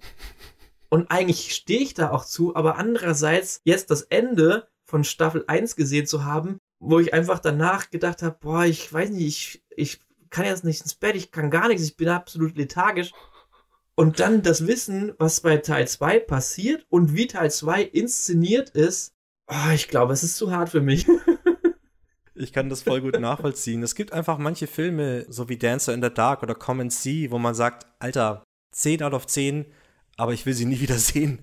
Ja, genau. Und damit ich mir die Frage auch noch kurz selber ergreifen kann, ich freue mich drauf, ich hoffe, dass es kommt, aber ich hoffe auch, dass es verwoben ist. Also ich wäre kein Fan, wenn das so streng voneinander getrennt ist, vor allem wenn dann auch vielleicht, sagen wir mal, ein Jahr oder sowas dazwischen ist. Mhm. Und sie haben ja hier schon gezeigt, dass sie abweichen von diesem starken Fokus auf den einzelnen Charakteren. Deswegen denke ich auch, dass sie da die Welt noch ein bisschen erweitern.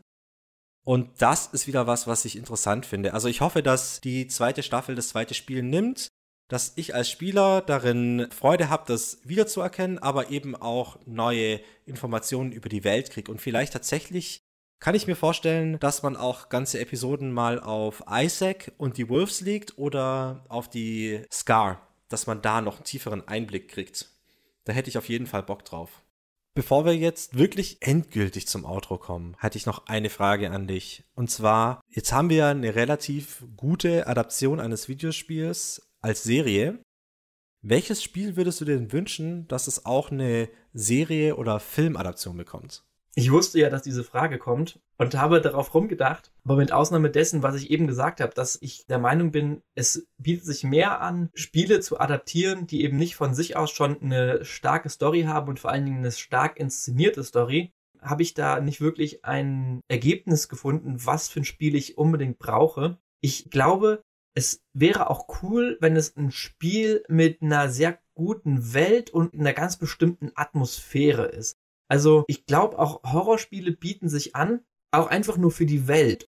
Also ich glaube, am besten würde mir gefallen, wenn man eine Welt hat, die ein wirklich gutes Setting hat und dann darin eine Geschichte erzählt, anstatt eine Geschichte nachzuerzählen. Mhm. Oder alternativ eben etwas, was eigentlich eine coole Idee hat, eine gute Geschichte hat, aber so schlecht inszeniert war, dass der Film dem Ganzen halt richtig was gibt. Also, weiß ich nicht, vielleicht ist es tatsächlich auch die Offenbarung jetzt der Super Mario Film. Ich bin sehr gespannt. Wie sieht das bei dir aus? Hast du dir schon über konkrete Spiele Gedanken gemacht, als du dir diese Frage gestellt hast? Tatsächlich ja. Und zwar mein erster Gedanke war, weil das Narrativ auch sehr stark ist, God of War, Mhm. wo tatsächlich gerade auch eine Serie am Produzieren ist. Da bin ich mal sehr gespannt. What? Ich weiß nicht, ob sie es hinkriegen. Es wäre aber cool. Vor allem, weil ich mag die Geschichte, ich mag auch die Geschichte von Last of Us sehr und deswegen bin ich so froh, dass es davon eine Serie gibt, weil jetzt auch Nicht-Gamer in den Genuss von der Geschichte kommen und das würde ich bei God of War auch hoffen. Guter Punkt. Und wie du gerade eben gesagt hast, mit einer schönen Welt und einer Atmosphäre, ich würde mich total über eine Mass Effect-Serie freuen. Nicht Shepard und seine Geschichte, gerne neue Charaktere, so ähnlich wie Cyberpunk Edge Runners, aber einfach eine coole, interessante Serie im Mass Effect-Universum fände ich total spannend. Von mir aus von einem Spectre, der irgendwelche Abenteuer erlebt, fände ich hammergeil. Das ist wirklich ein guter Vorschlag. Das trifft tatsächlich sehr gut auch in die Kerbe, die ich eben meinte. Eine wirklich gut etablierte, ausgearbeitete Welt und dann eben nicht die gleiche Geschichte, sondern eine andere Geschichte. Und da hast du mit Mass Effect absolut recht. Bei God of War bin ich echt baff. Also ist das dann jetzt God of War Nordic? Genau. Ah ja. Dein Argument von wegen, Leute, die keine Videospiele spielen, sollen das auch erleben, ist ein echt gutes und das ist auch das, was ich da ähm, ziehen lassen würde. Dann stehe ich da auch hinter, einfach diese Geschichte auch andere daran teilhaben zu lassen, weil das ist wirklich das Haupterlebnis des Ganzen. Ich hoffe mir tatsächlich nur, dass sie sich dann da mehr Zeit lassen, als auch das in zehn Stunden zu erzählen. Ansonsten sage ich halt eher, adaptiert doch Spiele, die nicht schon sowieso stark sind. Da würde mich interessieren, da muss ich auch noch mir Gedanken drüber machen, aber da gibt es sicherlich auch interessante Titel, wo man sagt so, ey, die Geschichte ist an sich echt cool, aber so wie es erzählt ist, ah, Ja, mache ich mir mal Gedanken, vielleicht haue ich die mal auf Twitter oder sowas raus. ah, gute Idee. Apropos Twitter, hey, haben wir nicht auch Social Media Handles?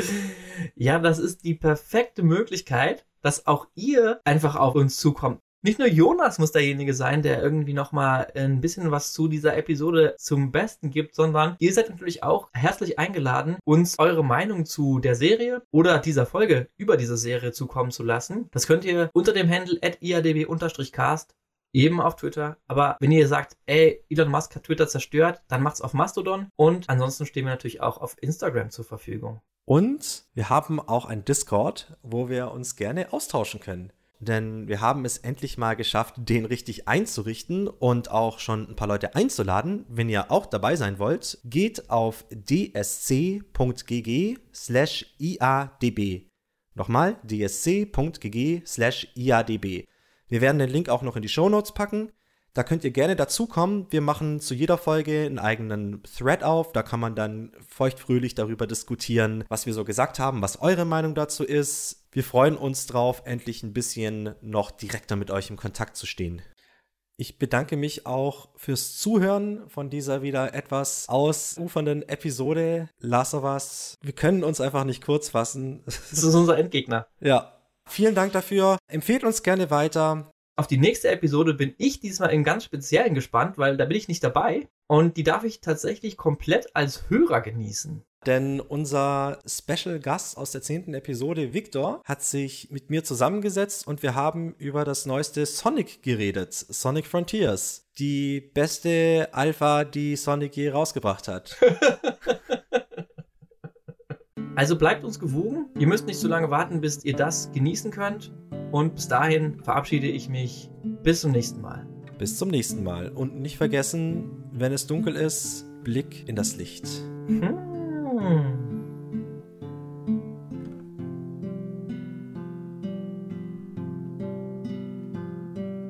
Da bin ich jetzt aber echt froh, dass wir darüber reden konnten. Ist es jetzt endlich aus dem System.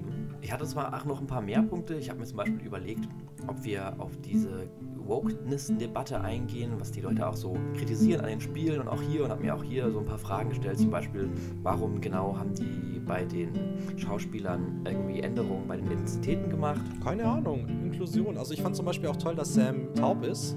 Oder stumm. Fand ich auch sehr cool. War er im Spiel nicht? Ich weiß, du erinnerst dich nicht. Ja, und was eine krasse Endszene, stimmt, die habe ich ganz vergessen. Da wollte ich nämlich auch noch drauf eingehen, weil da fand ich das Wording ganz interessant. Denn im Spiel sagt Henry, What have you done, Henry?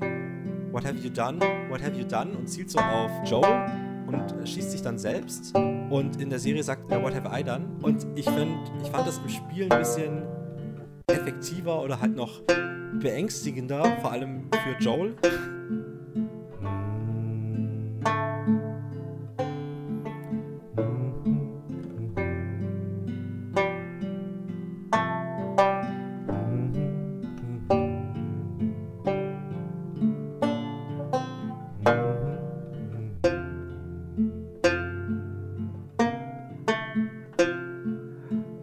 Ob es von den Einsen und Nullen zu den dreifarbigen Punkten auf dem Bildschirm. Nee. Als Maul. okay, okay. Wie man einen Cold Opener macht, der Leute abschalten lässt.